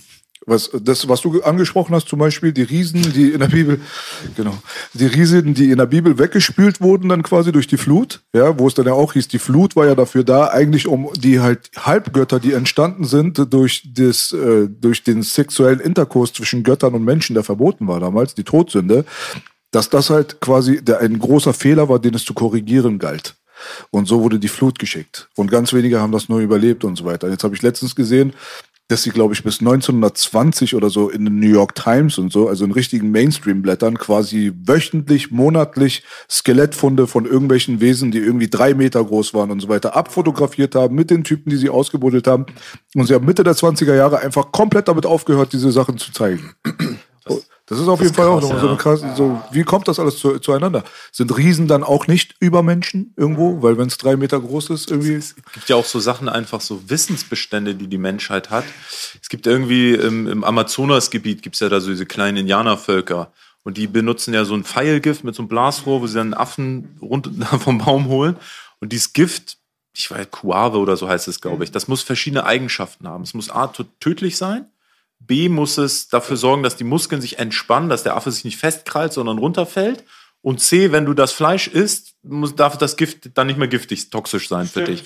So, und um so eine Chemikalie herzustellen, aus diesen ganzen Pflanzen, die sie da im Amazonas haben, man weiß gar nicht, wie können die das? Die sind technologisch praktisch in der Steinzeit eigentlich. Und, und auch beim Kochen, das muss man irgendwie über 70 Stunden lang kochen, dann sind die Dämpfe giftig, die darfst du nicht einatmen, hin und her. Verschiedene Pflanzenarten mussten miteinander mischen. Das könnten nicht mal modernste Chemiker eigentlich. Und das Wissen ist einfach da. Das ist nur so ein Beispiel von ganz vielen Beispielen, wo man denkt, wie konnten die das wissen? Wie haben die das gemacht? Sehr interessant. Da können wir zu K1 jetzt rübergehen mit dem Kung Fu, oder? Ja, ich meine, das ist eine ähnliche ja. Geschichte, weil so wie ich das weiß, diese Kampfsportgeschichte und so weiter, Kung Fu an und für sich, ist ja eigentlich die Mutter von Karate, von Jiu-Jitsu und äh, den modernen Sachen, die man heutzutage als modern bezeichnen würde, hat seine Ursprünge auch laut Bruce Lee zum Beispiel ja im Kung Fu. Und Kung Fu normalerweise, so wie ich das weiß, ist ja auch nicht eine Sache, die exklusiv auf den Raum China zu übertragen ist, ne? Gang Fu sagen die ja, ne? Gang Gang Fu. Darf ich ganz nochmal? Ich wollte nochmal das Thema wieder wechseln. Äh, Charles, ich wollte sagen, oft finde ich diese Völker, die wir als primitiv bezeichnet haben, die sind oft manchmal weiter gewesen von diesem Wissen eigentlich, was wichtig ist. Halt, da gab es auch schlechte, aber die wussten, Familie ist wichtig, das Umfeld. Und oft wurden die belächelt, weil unsere Technik war stärker, das Schwarzpulver. Aber so vom Mindset wirken die auf mich manchmal cleverer. Aber ich glaube, worauf Charles hinaus wollte, ist eher, dass die Möglichkeit besteht, dass diese Kulturen Wissen bekommen haben von einer höheren Quelle oder von einer anderen Zivilisation, die weiter war, mehr Wissen gehabt hat. Genau, da gibt es mehrere Möglichkeiten. Auch das Wort primitiv. Ich benutze das nicht. Ich halt gar keine Kultur für primitiv, sondern ich meine, so, so wird so in oder war es früher so Schulmeinung, ne? Hat man Menschen so ein, in Kategorien gepackt? Äh, genau, das ist nur die Frage, hatten die Kontakt mit einer höheren Zivilisation, die weiterentwickelt war, oder eben haben die Schamanen, die geistig ja, Wissensbereiche anzapfen können, ähm, ist auch eine Möglichkeit natürlich. Weil mit Trance habe ich halt auch viele Erfahrungen gemacht. Also ich bin ja Hypnosetherapeut ausgebildeter und arbeitet man mit Trancezuständen. Ja.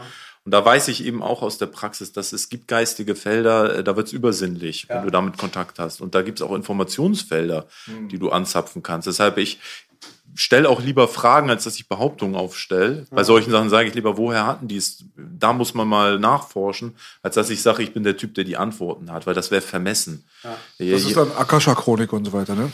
Ja, so das ist ein Begriff dafür, genau. Mein Partner sagt nämlich so was Lustiges immer. Ähm, er sagt immer, wenn man so einen Indianer oder so mal so ein Rap-Video nur zeigt, dass einer, der aus armen Verhältnissen kommt, 20 Champagnerflaschen leert und so, dann schütteln die mit dem Kopf und wollen wieder zurück in die Hütte. Ja, ich muss Charles widersprechen. Also ich finde, es gibt eine primitive Kultur und zwar diese Postmoderne.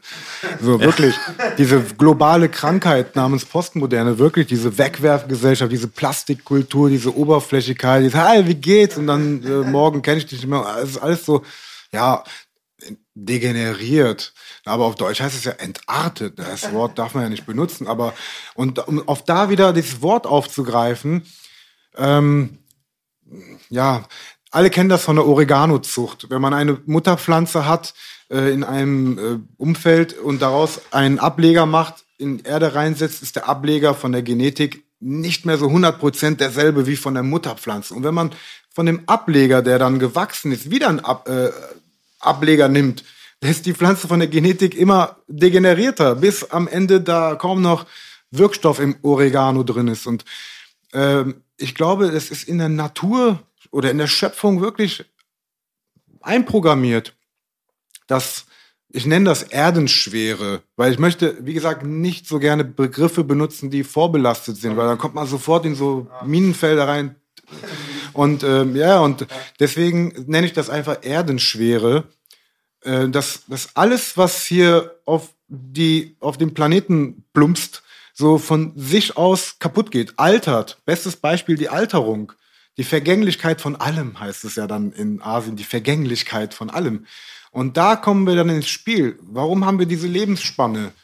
Und ähm, dann wieder, um dieses Bild aufzugreifen, drei Prozent Gott gefangen in 97% Gorillakörper.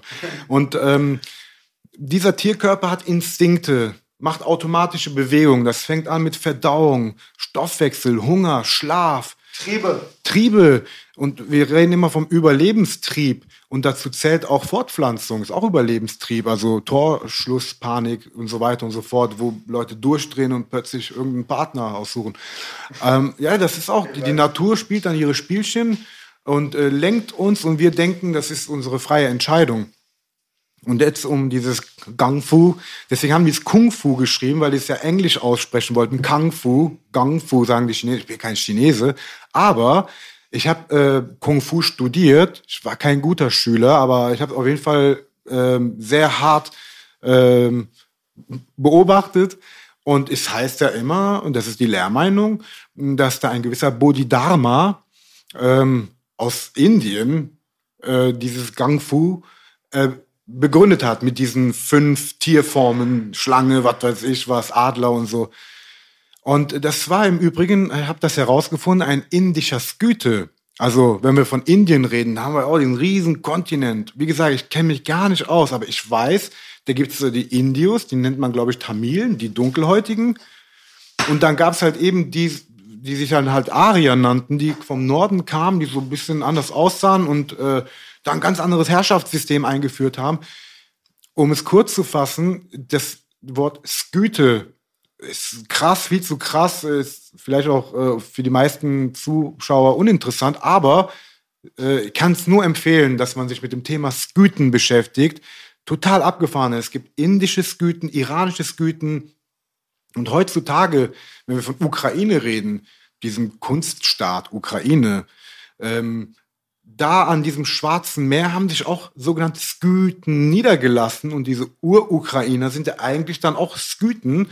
Ähm, also im Grunde äh, waren das mal iranische Barbaren, die abgehauen sind am, zum Schwarzen Meer und so weiter und so fort. Wie gesagt, ich will das Thema Iran nicht immer so, es ist mir völlig Wurst. Nee, ich, sag, ich sag immer alles. Wie alle anderen Iraner auch, wir haben alles davon. Ja, aber ich habe mir Ricola. angewöhnt, ich sag, alles kommt aus Köln-Bocklemünd. Hammer. Punkt.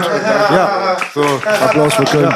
Ja, weil, wenn, wenn, wenn du, ja, weil Schön aufgelockert. jeder Mensch baut sich seine eigene Welt und wirklich, die Welt ist in Köln-Bocklemünd entstanden. Also als in meiner Menschwerdung. Mein Papa sagt mal, die Welt gibt so oft, wie es Menschen gibt. Richtig, genau. Ähm, und ähm, super Spruch. Deswegen, ähm, das ist auch der Ursprungsbedeutung äh, von Welt. Ne? Wahrnehmung. Ja, ja. Und ähm, deswegen dieser indische Sküte namens Bodhidharma, der diese fünf Formen, der nannte das Panchakarma oder Panchatantra und das ist dann so die fünf Pflichten, die es interessanterweise im Islam auch gibt. Jetzt äh, im Islam gibt es natürlich die institutionalisierte, ähm, ja, ich sage jetzt mal so Struktur. Aber es gibt im Islam ja auch so viel. Wir sprachen eben von diesen Kryptojuden, nannt man die, glaube ich, ne? Diese Dönme in Türkei, die, die so gesagt haben, ja, ja, wir sind Moslems und so, damit sie nicht hingerichtet werden. Und genauso gibt's halt auch äh, im Iran so Krypto-Iraner oder so, die dann gesagt haben, ja, ja, ja, gut, dann sind wir halt alles, was ihr wollt. Wir sind Christen, wir sind Moslems, tötet uns nicht. Und ähm, da ist auch viel miteinander verschmolzen. Wir sehen ja jetzt allein, wie viele Kulturen hier herrschen und früher war es auch nicht anders. Um nur ein Beispiel zu nennen, nachdem Alexander der Schlechter Iran erobert hat damals, äh, haben die da irgendwie Massenhochzeit veranstaltet, so viele griechisch-iranische Kinder gezeugt und äh, daraus sind sogar Ethnien entstanden, die Bachtiari, die Baktrier. Die sehen aus wie Europäer alle, ne? Und die, die haben sich nie wirklich so iranisiert, so die, die sind so wie Nomaden, ne? Die leben ihr eigenes Leben, dürfen Waffen tragen im Iran und so. Und ähm, also so, so ein Vielvölkerstaat, deswegen wirklich, mir ist das iranische, deutsche wirklich egal. Mir geht's um das äh, Mondäne oder wie sagt man das, Globale. Die Frage war einfach die Übermenschen, die es wirklich tatsächlich gegeben hat. Und da möchte ich auch glaubst, darauf du, hinaus, dass, weil glaubst du, dass es die, äh, dass die Möglichkeit da ist, dass es daraufhin zurückzuführen ist? ich persönlich ähm, habe ja alle Religionen wirklich studiert und habe für mich diese 3% Essenz rausgezogen und habe herausgefunden, überall sprechen die irgendwie von einem Übervater, aber einem Geistwesen, von einem Spirit.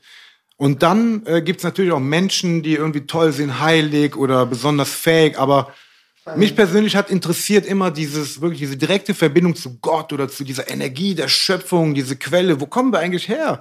Mein Gott, alle reden heutzutage über, was weiß ich, Ukraine, Rentensysteme, Pensionen für Politiker. Ist mir sowas von egal. Übrigens, man hat früher diese Leute, die sich nicht mit diesen Gesellschaftsthemen beschäftigt, hat man Idiot genannt. Ah. Jemand, der sich mit sich selbst beschäftigt, hat man früher Idiot genannt. Also ich bin ein Idiot, weil ich mich nicht mit Klar Bauterbach, äh, Dr. Osten und Professor Westen beschäftigt, sondern ich beschäftige mich nur mit mir. Warum atme ich? Warum äh, habe ich Hunger? Warum muss ich sterben? Warum alter ich? Warum habe ich eine Glatze? Warum habe ich einen Bart? Und so weiter und so fort. Und so, so gesehen bin ich ein Idiot. Und diese über, ich glaube, da ist wirklich ein Geist, so wie wir nachweisen können, dass aus dem Nichts Leben entsteht. Wir alle sind aus dem, aus dem Nichts entstanden. Und trotz, und das ist für mich so ein krasses Mysterium, so eine krasse Faszination.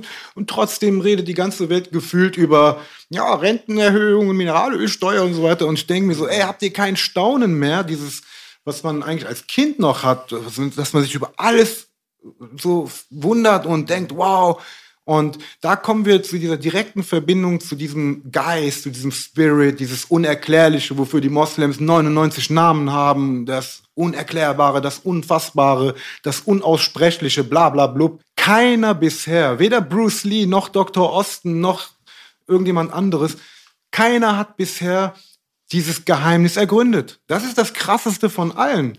Wo ich aber dann gerne dann äh, zu, zu dem ursprünglichen Thema nochmal äh, kurz zurückkommen wollen würde, und zwar die Verbindung halt zwischen Deutschland und dem Iran, also den Ariern, so an und für sich, die Faszination des äh, äh, Dritten Reiches in Bezug auf genau diese Mysterien oder die Quelle des Wissens, Völker etc. pp. Wie äh, erklärt ihr euch das, dass diese Faszination entstanden ist und was gibt es für tatsächliche Anhaltspunkte, die wir auch nachforschen können, wo die deutsche Kultur mit der iranischen Kultur irgendwo äh, eine Schnittmenge gehabt hat oder sogar verwandt ist miteinander, wer weiß. Vor allem die Sprache, über eben Sprachforschung. Sprachen entwickeln sich ja, Sprachen haben eine Geschichte. Wenn du jetzt mittelalterliches Deutsch angucken, ist das schon eine eigene Sprache. Würde man Mittelhochdeutsch, könnte jetzt keiner mehr verstehen. Musste ich mich mal mit befassen. Das musst du dir selber übersetzen. Das ist bei anderen Sprachen genauso. Und wenn man dann äh, zurückgeht zu den Ursprüngen, Sprüngen der Sprache, frühen Stufen, dann haben die halt eine Verwandtschaft. Und äh, in dieser Indogermanistik, wo man eben halt auch genau das rausfinden möchte, wo da die Verbindungen liegen, geht man dann so vor, dass man dann schaut, äh, welche Worte sind denn in den Ursprachen identisch und welche unterscheiden sich. Dann kann man Zurückschlüsse ziehen. Also ich mache jetzt ein Beispiel, dann hat man festgestellt, was ist ich, im Altiranischen ist das Wort für Palme ein ganz anderes als im Altgermanischen. Das heißt, man vermutet dann, als diese Völker das erste Mal eine Palme gesehen haben, waren die schon getrennt, haben dem unterschiedlichen Namen gegeben. Aber vielleicht das Wort für Birke ist gleich, also haben die vermutlich mal im Ursprung irgendwo gelebt, wo Birken waren. Und so nähert man sich so diesen Sachen an. Aber es ist jetzt, da bin ich jetzt auch äh, kein Experte für, ist nicht so unbedingt mein Fachgebiet. Ich glaube aber vor allem dann auch neben der Sprache im Bereich eben der Religion wir stellen uns immer ähm, die Religion als etwas voneinander getrenntes vor, wie so Blöcke. Islam ist ein Block, Christentum ist ein Block. Das ist aber relativ konstruiert. Ich, ähm, die waren früher viel mit, mehr miteinander äh, verwoben und ich bin so jemand, ich beschäftige mich halt mit diesen, mit Religion, Mythen, Esoterik, vor allem über die Freimaurerei, aber dann auch eben mit allen möglichen Seitenströmungen. Welchen ähm, Grad hattest du? Ich war in der Freimaurerei im, im 12. Grad des York-Ritus. Das ist der Knight Templar, nennt sich das, Tempelrittergrad. Das ist ähm, das Äquivalent zum 22. oder 33. Grad im schottischen Ritus. Also es gibt verschiedene Lehrarten der Freimaurerei. Äh, mein, im, im, Internet ist immer vom schottischen Ritus die Rede und denken alle, oh, 33. Grad ist das höchste ist es aber nur in diesem Ritus. Es gibt auch Systeme, da gibt es nur sechs Grade und das entspricht dem. Diese, die laufen immer so parallel. Die unterschiedlichen Lehrarten der Freimaurerei, äh, wie soll ich das sagen, die sind schon unterschiedlich, haben aber im Kern dasselbe. Vielleicht wie Kung Fu ist was anderes als Karate, und, aber ist schon ähnlich so, trotzdem im Großen und Ganzen, mehr oder weniger könnte man. Ja. Und ähm, genau, und ich bin, bin halt so ein Anhänger, dass ich sage, in den Religionen ist eigentlich das Urwissen der Menschheit verschlüsselt enthalten in diesen Lehren. Nur sind sie für uns nicht mehr so verständlich. Jetzt sagen viele, ja, wieso, ich verstehe doch die Religion, gehe in die Kirche oder Moschee und die sagen mir dann, was ich zu denken habe. Ähm, so funktioniert Religion aber nur auf der untersten Ebene. So, dann hast du einfach Gebote, an die du dich hältst. Fertig, kannst du auch machen, verurteile ich nicht. Aber da ist noch ein tieferes Wissen. Die Texte sind nicht nur doppeldeutig, die sind dreideutig. Es gibt den historischen Kern irgendwie, wo man sagt, okay, da gab es irgendwie Propheten, Heilige, solche Menschen. Es gibt eine Ebene, da hat das, das ist zum Beispiel was, was ich in meinem Buch mich mit viel beschäftige, eine astrologische Bedeutung. Gibt es diese äh, Sternzeitalter, Wassermannzeitalter, Fischezeitalter. Zeig mal ganz kurz dein Buch in die Kamera, dass wir, wir ja, wissen, worum es geht. Ich habe ein Buch äh, geschrieben, das nennt sich Die gnostische Geheimlehre der Freimaurer, Hochgrade und Astrotheologie. Da erkläre ich eigentlich ähm, meinen Weg in die Freimaurerei damals, meinen Weg auch wieder aus der Freimaurerei raus und die ganzen Hochgrade, was es damit eigentlich auf sich hat, was für eine esoterische Lehre dahinter steht, weil da viele Missverständnisse vorherrschen. Kannst du ganz kurz nur anreißen, warum du aus der Loge raus bist? Ich bin raus aus dem Grund, warum ich reingekommen bin. Ich bin reingekommen aus einem so esoterischen Interesse heraus und wollte das ergründen, Mysterien des Abendlandes, was findet man da? Kanntest du Freimaurer? Äh, nein, die habe ich dann praktisch okay. äh, aus meinem, wegen meinem Interesse kennengelernt. Habe die halt kontaktiert und dann äh, wurde ich die Veranstaltung Gästeabende zum Gästeabend eingeladen. Schreibe ich auch alles in meinem Buch, wie das im Detail war. Ähm, ich bin rausgegangen, weil die Mehrheit der Freimaurer heute äh, völlig ein profaner Club ist. Die haben mit ihrer esoterischen Lehre gar nichts mehr zu tun. Äh, die meisten haben auch gar keine Ahnung davon. Ähm, haben da einen netten Gesellschaftsclub wie so ein Taubenzüchterverein. Und dann gibt's natürlich auch auch politische Verirrungen, aber weniger in Deutschland. Das ist mehr gerade die französische Freimaurerei, die sehr politisch ist. Ähm, und das war mir dann zu flach, weil die Freimaurerei als solche, als ein Lehrgebäude, was man ergründen kann, das ist so wie, wie Bibel oder Koran oder so, da kannst du ganz viel draus lernen, rausziehen. Aber dann hast du so in der, in der Organisation, die aus Menschen besteht, kaum noch jemand, der davon Ahnung hat. Es ist, ist ganz viel Wissen ist verloren gegangen eigentlich. Und das hatte mich dann irgendwann äh, mehr und mehr frustriert. Da habe ich mir gesagt, was machst du ja eigentlich? Ähm, bringt, mich, bringt mich nicht mehr weiter. Aber es hat immer noch eine große Faszination. Freimaurerei ist, ist halt spannend. So. Und da kannst du viel forschen. Und dann, nachdem ich ausgetreten war, drei Jahre später, habe ich irgendwie gedacht, ah Mensch, du musst dich nochmal damit befassen und, und ich habe ja diese ganzen Rituale und Sachen zu Hause, das, was so Außenstehende nicht bekommen können. Äh, und bin da viele Sachen nochmal durchgegangen, habe sie durchgearbeitet für mich. Und dann ist halt ein Büchlein draus entstanden. Also wer, wer, wer wirklich wissen möchte, was da passiert, kannst du. Auf jeden Fall das Buch checken, hundertprozentig. Aber äh, kannst du äh, mal ganz kurz die äh, es, es, dieses Mysterium um die Freimaurerei, vor allem mit dem Okkultismus. Du sagst, du kannst das nicht bestätigen, dass dort, ähm, also wenn man sich jetzt mal anguckt, dass vieles darauf äh, projiziert wird, auch zum Beispiel die, das größte das größte Feld ist wahrscheinlich der Illuminatenorden. Das wird man am meisten hören, weil, weil es einfach so Popkulturbegriff mittlerweile geworden ist, dieser ja. Illuminatenorden. Und die Leute bringen das mit der Freimaurerei direkt in Verbindung. Ähm, was ist da so deine Position zu der Sache? Also die Freimaurerei als eine Lehre ist hochokkult. Es geht nur um Okkultismus, um, um eine, eine gnostische sich Lehre, die, könnte man sagen, die Geheimnisse der Bibel erklärt. Es geht viel um die Bibel. Es geht auch in höheren Graden verschlüsselt, ganz am Rande auch um den Koran, interessanterweise, das habe ich rausgefunden. Es gibt so ein paar Parallelen zum Islam. Das hat damit zu tun, dass die Freimaurerei am Ende in ein Tempelrittertum übergeht. Und die Tempelritter waren im Orient, die hatten auch mit muslimischen Mystikern viel zu tun. Da gibt es dann Überschneidung. Also es ist esoterisch, okkult. Okkult heißt ja erstmal nur Geheimlehre. Ähm, nur wird da von Außenstehenden viel zu viel reininterpretiert an, an negativen Kram, so ganz einfach alles satanisch. So, und das ist einfach so, so voll plumpes Schwarz-Weiß-Denken. Dazwischen gibt es 200 Graustufen, wo man unterscheiden muss und, und genau gucken muss. Und der Illuminatenorden, das äh, gab es tatsächlich im 18. Jahrhundert in Bayern. Das hat dieser Adam Weishaupt gegründet. Und der hat die Freimaurer damals unterwandert. Der hat aus Freimaurerlogen Mitglieder für seinen Orden gewonnen. Und da entspaltete sich auch dann die Freimaurerei in so zwei Strömungen. Es gibt eine Strömung, das ist das, was ich in meinem Buch beschreibe, was ich für die echte Freimaurerei halte, die ist mystisch. Da geht es darum, dass du dich entwickelst und zu Gott findest, einen Zugang zu Gott findest. Mhm. Ähm, dann gibt es eine, die ist aufklärerisch. Das 18. Jahrhundert war ja dieses Zeitalter auch der Vernunft. Und da haben sie eigentlich, da wurde es atheistisch. Und wenn du jetzt Gott leugnest oder die Existenz Gottes, kannst du natürlich nicht mehr eine Sache machen, die dich zu Gott bringen soll. Also haben die angefangen, die Gesellschaft zu verändern. Das waren dann die französische Revolution und von dort aus italienische Revolution und so weiter und so fort. Und das, das sind so diese beiden Strömungen. Und von außen Also die Maurer hatten einen äh, direkten Einfluss auf die Revolution. Die, die französische definitiv.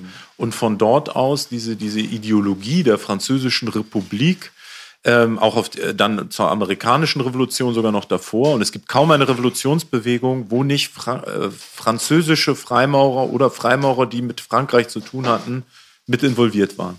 Definitiv. Das, aber das ist so ein Sonderding der französischen Freimaurerei. Die ist auch eben halt ähm, überwiegend atheistisch. Das ist nicht so mein Ding. Ne? Ähm, Sehe ich auch ganz kritisch. Kann man davon ausgehen, dass die Sachen, die man darüber erzählt, wie zum Beispiel, dass die, äh, dass diese ähm, die Level, ja, also die Grade, die man erreichen kann, dass die dann schon sehr unterschiedlich ist, sind auch von dem, was man beigebracht bekommt. Also es hieß mal zum Beispiel, dass man äh, im schottischen Ritus und so weiter, dass man da irgendwie einen gewissen Grad erreichen muss, um überhaupt aufgeklärt zu werden. Und alles davor ist eigentlich nur so, ja, das hat eigentlich mit dem Kern vielleicht nichts zu tun. Die letzten drei Grade sind wichtig, etc. Nein. Eigentlich kriegst du in der Freimaurerei im ersten Grad in der Aufnahme alle Geheimnisse offenbart. Nur ist dieses Geheimnis etwas, was du in dir selbst entdecken musst und was du noch nicht greifen kannst. Ist vielleicht ein bisschen wie ein Kind, das geboren wird. Ein Kind, was geboren wird, macht die Augen auf, sieht die ganze Welt, kann aber noch nichts verstehen. Muss erst reinwachsen, muss erst erwachsen werden, um zu checken, wo es ist, sozusagen. Und ähm, viele denken bei diesen ganzen Graden, die es da gibt und später Hochgrade, dass das so eine Hierarchie wäre. Wenn jetzt einer im höchsten Grad ist, hat er denen unten Befehle zu geben oder so. Das ist nicht so. Eigentlich sind die Hochgrade Freimaurerei für Sitzenbleiber, weil du das, was du am ersten Grad schon erfährst, kannst du noch nicht verstehen. Du musst erst äh, weitere Grade durchlaufen, damit es für dich ähm, verständlich wird. Und im Kern geht es um eine Entwicklung zuerst äh, um den Namen Gottes, so wie sich die Freimaurerei den halt vorstellt. Das ist dann Jehova. Ähm, hat nichts jetzt mit Zeugen Jehovas zu tun, sondern ist halt, ähm, in der Bibel ist der Gottesname, besteht aus vier hebräischen Buchstaben. J, H, W, H. Und das nennt man Tetragrammaton, die vier Buchstaben. Und die darf man nicht aussprechen. Also wenn du die Bibel eigentlich liest als gläubiger Jude, sprichst das nicht aus. Und die Juden haben dann immer ein Ersatzwort gesagt, Adonai, das bedeutet der Herr, anstelle von diesem eigentlichen Gottesnamen. Ähm, und, und der ist dann auch mit dem zerstörten Tempel von Jerusalem eigentlich so verloren gegangen, das Wissen um diesen Namen. Und die Freimaurerei dreht sich viel darum. Es geht viel um, eigentlich um biblisches Wissen. Und, und dass man den wieder aussprechbar macht und Gott wieder einen Tempel errichtet. Wie, wie war es, diese ganze Story um Weißhaupt und den Orden, dass da eigentlich normalerweise rekrutiert wurde? Also, dass da die Freimaurerei unterwandert wurde, das hat man in Robesons Proof of a Conspiracy, glaube ich, schon 1791 oder sowas schon mitbekommen, von den Logen direkt. Aber inwiefern kann ist es wahr, dass die Leute äh, erzählt haben, dass dort halt wirklich konspirativ sich zusammengefunden wurde und äh, dass dort eine Agenda auch äh, quasi vorhanden war, genauso wie bei den Erzählungen von Jacques de Molay, dass der Teufel angebetet wurde und dass dann angeblich sogar ein Blitz einen Kurier irgendwie getroffen hat und die bayerische Polizei ist dann auf die Dokumente aufmerksam geworden und hat dann gemerkt, was die eigentlich für eine Sauerei im, äh, im Schilde führen und dadurch wurden die dann geächtet, äh, gejagt, verboten etc. pp. Hast Also, du, also das das, bestätigen? das gab es so. Die haben versucht, die Freimaurerei zu unterwandern, waren aber auch nicht die einzigen. Es gab da so auch noch andere solche Orden, die, die sind jetzt weniger bekannt. Es gab einen, der nannte sich strikte Observanz. Die haben gesagt, sie sind die Nachfahren der Tempelritter. Die sind viel interessanter eigentlich. Aber alle reiten immer auf diesem Illuminatenorden rum. Und die, diese Illuminaten waren Radikalaufklärer. Also das ist so diese Richtung französische Revolution, Adel abschaffen, Kirche abschaffen, Religion abschaffen, Vernunft. Und das ist aber, wie gesagt, die haben die Freimaurerei eigentlich nur missbraucht, um da Leute rauszurekrutieren. Wer übrigens Mitglied war bei den Illuminaten und nach Adam Weishaupt der zweite Mann, ist ganz interessant, war Freiherr von Knigge. Kennt man heute Knigge, Benimmregeln, der Umgang mit Menschen, hat er eigentlich ein Buch drüber geschrieben, hat nichts mit Tischmanieren zu tun. Und der war da drin und der hat auch später so eine Art Memoiren darüber geschrieben. Bei den Illuminaten ist er da ausgestiegen, hat davor gewarnt und hat halt gesagt, dass die Leute richtig in die Irre geführt haben. Das war ein bisschen so ein System wie heute irgendwie so Scientology, wo du Mitglied wirst und dann musst du Geld bezahlen und dann weinen wir dich Stück für Stück ein und es gibt irgendwelche geheimen Oberen. Aber da gab es viele Orden. Das, diese Zeit, diese Epoche war voll mit sowas. Diese strikt Sechster, ein bisschen so, wa? Sechster. Das ist so wie Universitätsclubs auch, ja, Elite-Unis. Ja, ja, das kommt auch daher. So hier. Skull and Bones und Skull and Bones hat seine Wurzeln ja auch, habe ich mal irgendwie ge gelesen, auch irgendwie in Deutschland und das hat eindeutig so eine Okkult-Symbolik, ganz klar. Ganz viele Organisationen haben da ihre Herkunft. Nur ist jetzt nicht automatisch alles dann irgendwie so, wie man sich das viele vorstellen, ganz platt als Satanisten. Ich kann das immer nicht hören, weil ich habe da einfach eine differenziertere Sicht drauf. Ich sehe da die ja auch Videos Nuancen. darüber, ne? So über Satanismus und so weiter. Da, Ja, ich mache da auf meinem Kanal ganz viel. Eigentlich jede Woche irgendwie ist das Thema, Ja. dass ich, weil ich das versuche aufzuarbeiten, weil es auch viele interessiert und weil es auch wichtig ist, weil es in ganz vielen in der Politik, in der Kultur, in der Kunst, das spielt überall mit rein. Also im, im Hintergrund sind das schon Wirkmächte irgendwie, die uns alle auch betreffen. Und äh, da kann man schon mal hinschauen, sich mit befassen. Habt ihr auch gemacht über Popkultur oder Rapmusik, genau. Sehr interessant. Meine Frage erstmal, was du gerade machst, ist es so wie manche Rocker, die das machen, die dann mega unbeliebt sind bei den Rockern, wenn die über die Szene reden. Ist es gern gesehen, ist es verboten oder ist es jetzt durch die neue Zeit was ganz Normales, also dass ein Freimaurer an die Öffentlichkeit geht? Also ich bin ja sozusagen keiner mehr. Ehemaliger. Ja, wobei wahrscheinlich. Ich habe da verschiedene Weihehandlungen, die kannst du auch nicht rückgängig machen. Im gewissen Sinne einmal Freimaurer, immer Freimaurer, so wie auch getauft oder beschnitten, dann kannst du nicht rückgängig machen. So, ne? Aber die Vereinsmitgliedschaft besteht nicht mehr. Ach, das, das wird verschieden gesehen. Es gibt Leute, mit denen. Ich habe natürlich noch Kontakt in diese Szene, so habe da auch Freundschaften sind ja über die Jahre gewachsen. Da gibt es einige, die haben sich von mir distanziert wegen meiner YouTube-Tätigkeit. Da hat mir auch einer mal eine Mail geschrieben, dass ich sowas wie ein Verräter bin. Da gibt's andere, die feiern das voll. Also ich war jetzt am Wochenende bei einem befreundeten Freimaurer auf dem Geburtstag, Wolfgang Stark, den kennen auch ganz viele von meinem Kanal. Ähm, da waren viele Freimaurer, die fanden, da habe ich nur mein Buch signiert und fanden das geil.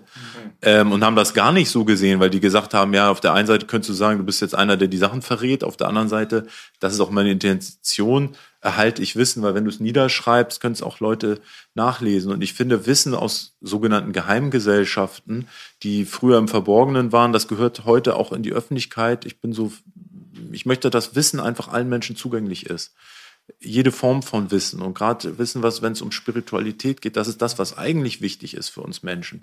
Nicht Geld scheffeln und, und Karriere machen, äh, sondern die, die Reise zu Gott letzten Endes, äh, Gott in dir finden, erkennen, so gut du kannst, jeder auf seine Art natürlich und dass wir spirituell weiterkommen als Menschheit. Und dafür Würdest du dich selber als Voll religiös gesagt. danach bezeichnen?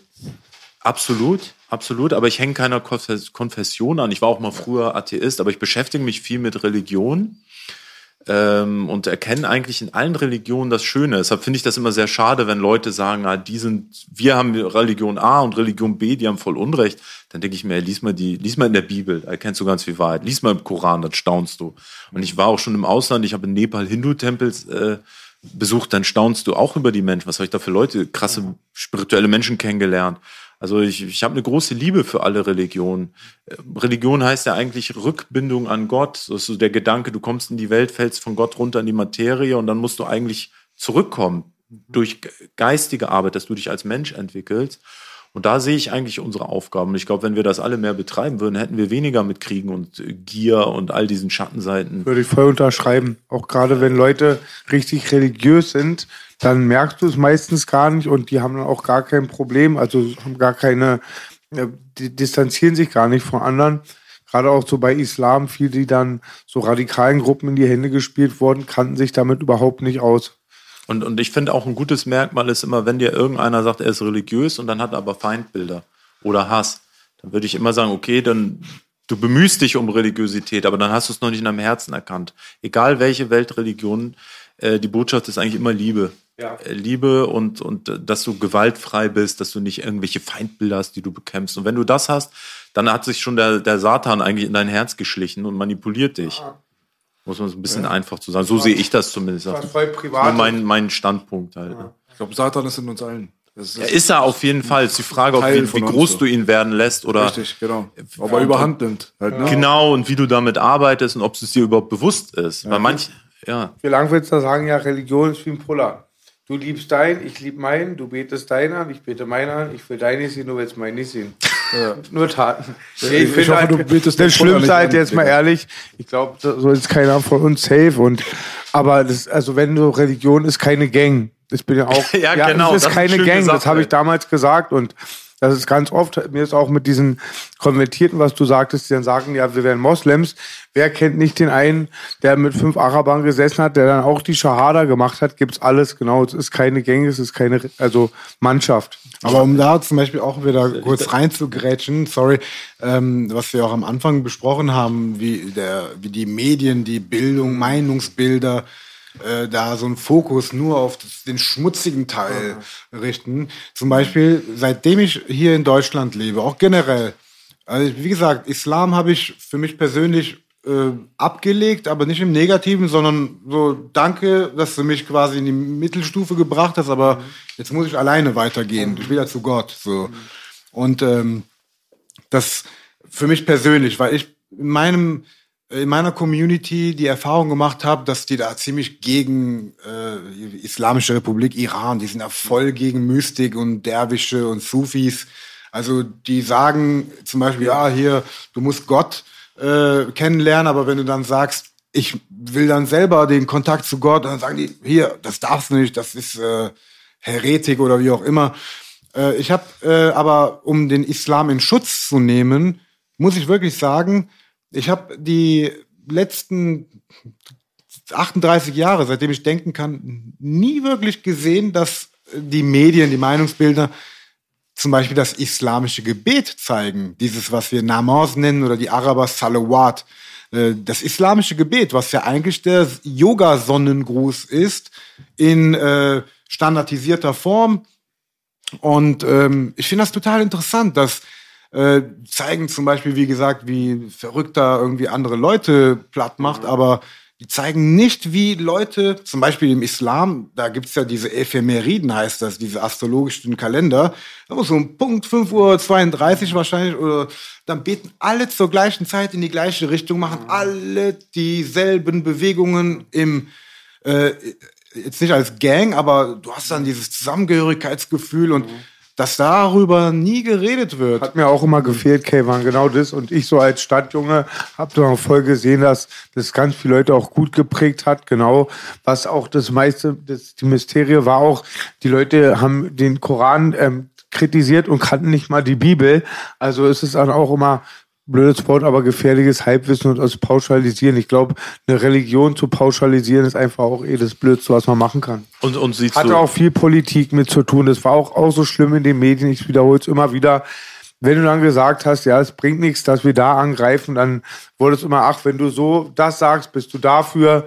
Ja, und sehr kompliziert. und auch eine Religion zu instrumentalisieren, gerade beim Islam, tut mir das immer im Herzen weh, wenn ich mir das anschaue. Äh, und ich, ich bin kein Muslim, also in dem Sinne äh, kann ich da neutral äh, drüber berichten, aber der Islam wird in Deutschland politisch missbraucht. Man spricht ja immer dann, ja, der politische Islam oder so, ja, das macht hier die BRD, äh, Bindestrich GmbH, die betreiben sowas.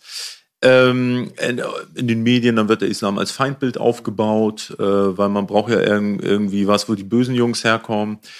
Aber da- habe ich mich mal historisch mit befasst, wie weit das zurückgeht. Das geht bis zum Ersten Weltkrieg zurück. Weil ich habe mich mal gefragt, seit wann gibt es in Deutschland eigentlich Islam?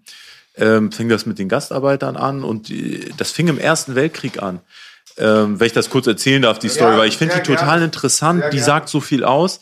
Ähm, die Deutschen haben ja im Ersten Weltkrieg wie alle Seiten vom Feind, von den Feinden viele Gefangene genommen. Das heißt, die haben Briten, Engländer, Russen gefangen genommen und viele von deren Soldaten waren auch Muslime, weil die Briten, Franzosen, Russen haben über muslimische Länder geherrscht, haben Muslime auch in ihre Armee geholt oder mussten für die kämpfen und jetzt haben die Deutschen die gefangen genommen. Und da haben sie die in der Nähe von Berlin, irgendwo in Brandenburg, ein Gefangenenlager gebaut, 1915, nur für die gefangenen Muslime. Das haben sie Halbmondlager genannt. Und dann hatten sie die Idee, das ist so krass, ähm, die können doch lieber für Deutschland kämpfen. Und wir begeistern die jetzt, weil im Islam gibt es ja die Idee des Dschihad, ein Dschihad im Namen des deutschen Kaisers zu gründen, äh, zu, so in deutscher Uniform zu machen. Wir haben denen sogar eine Zeitschrift rausgegeben, die ist El Dschihad. Gab's. Und das ist so Dschihad erfunden im deutschen Kaiserreich. Und äh, dann gab es das später im Dritten Reich. Die Nazis hatten auch so ein komisches Wollte ich Islamverhältnis. gerade drauf eingehen. Es gab ja SS-Gruppen. Ich glaube, in Ägypten war das eine islamische SS-Truppe. Ja, aus, aus, vor allem aus Kroatien hatten sie von Bosniern und Albanern hatten sie und kaukasische Muslime, die sollten dann auf SS-Kurs eingenordet werden. Und, und worauf ich hinaus will, ist dieser Staat Deutschland hat ein komisches Verhältnis zum Islam, hat sich immer irgendwie Muslime geholt und dann immer versucht zu instrumentalisieren. Und ich glaube, das zieht sich so durch, auch bis heute. Ähm, gibt es ja auch unter dann so den, den linken Gutmenschen irgendwie so eine, so eine Islambegeisterung, die ich immer nicht nachvollziehen kann. Obwohl ich ein Freund der Muslime bin, aber ich, ich finde das bei denen immer so heuchlerisch und verlogen wo ich immer das Gefühl habe, irgendwie, ja, ihr seid selber gar nicht religiös, ihr findet jetzt Muslime nur toll, weil ihr glaubt, das ist dann nicht deutsch oder so. Also ich kann das bestätigen auf jeden Fall von der linken Fraktion hier aus Kreuzberg. Da kann ich dir einen Erfahrungsbericht geben. Äh, Sie haben den, äh, die Türken und Araber und so weiter haben sie missbraucht für sich selber, einfach um ihre Kriege zu führen auf der Straße, weil wir Kanaken hier in unseren Gangzeiten in den Ende 80ern, Anfang 90ern einfach zehnmal brutaler waren als alle anderen. Es war so wie, wie, wie als wenn man sich Söldner ranholt, die auch noch umsonst arbeiten. Ja? Und äh, das war halt so, so ein bisschen das Ding so. Und ich kann auch nicht bestätigen, dass die wirklich auch islamfreundlich sind. Die tun nur so. Also so die meisten von denen, die sind sogar, die sind sogar äh, ausländerfeindlich teilweise. Ja, natürlich, Die wollen das nur nach außen hin, wollen die das nicht zugeben. Aber wollen dann doch auf ihrem Ökospielplatz dann untereinander sein mit dem blond-blauäugigen. Und dann, wenn jetzt im äh, gentrifizierten Kreuzberg 30 Jahre später dann der bärtige Vater dann kommt, dann wird er teilweise sogar blöd angeguckt. Das Vor ist allem, unfassbar. das sind dieselben. Das sind dieselben Leute, die du gerade beschreibst, die einen wie mich als Nazi bezeichnen. Weil ich bin zum Beispiel, ich bin mir, ich bin ja Deutscher, also ich bin mir meiner Identität bewusst und ich bin gerne Deutsch. Ich sage auch, ich bin stolz, Deutscher zu sein.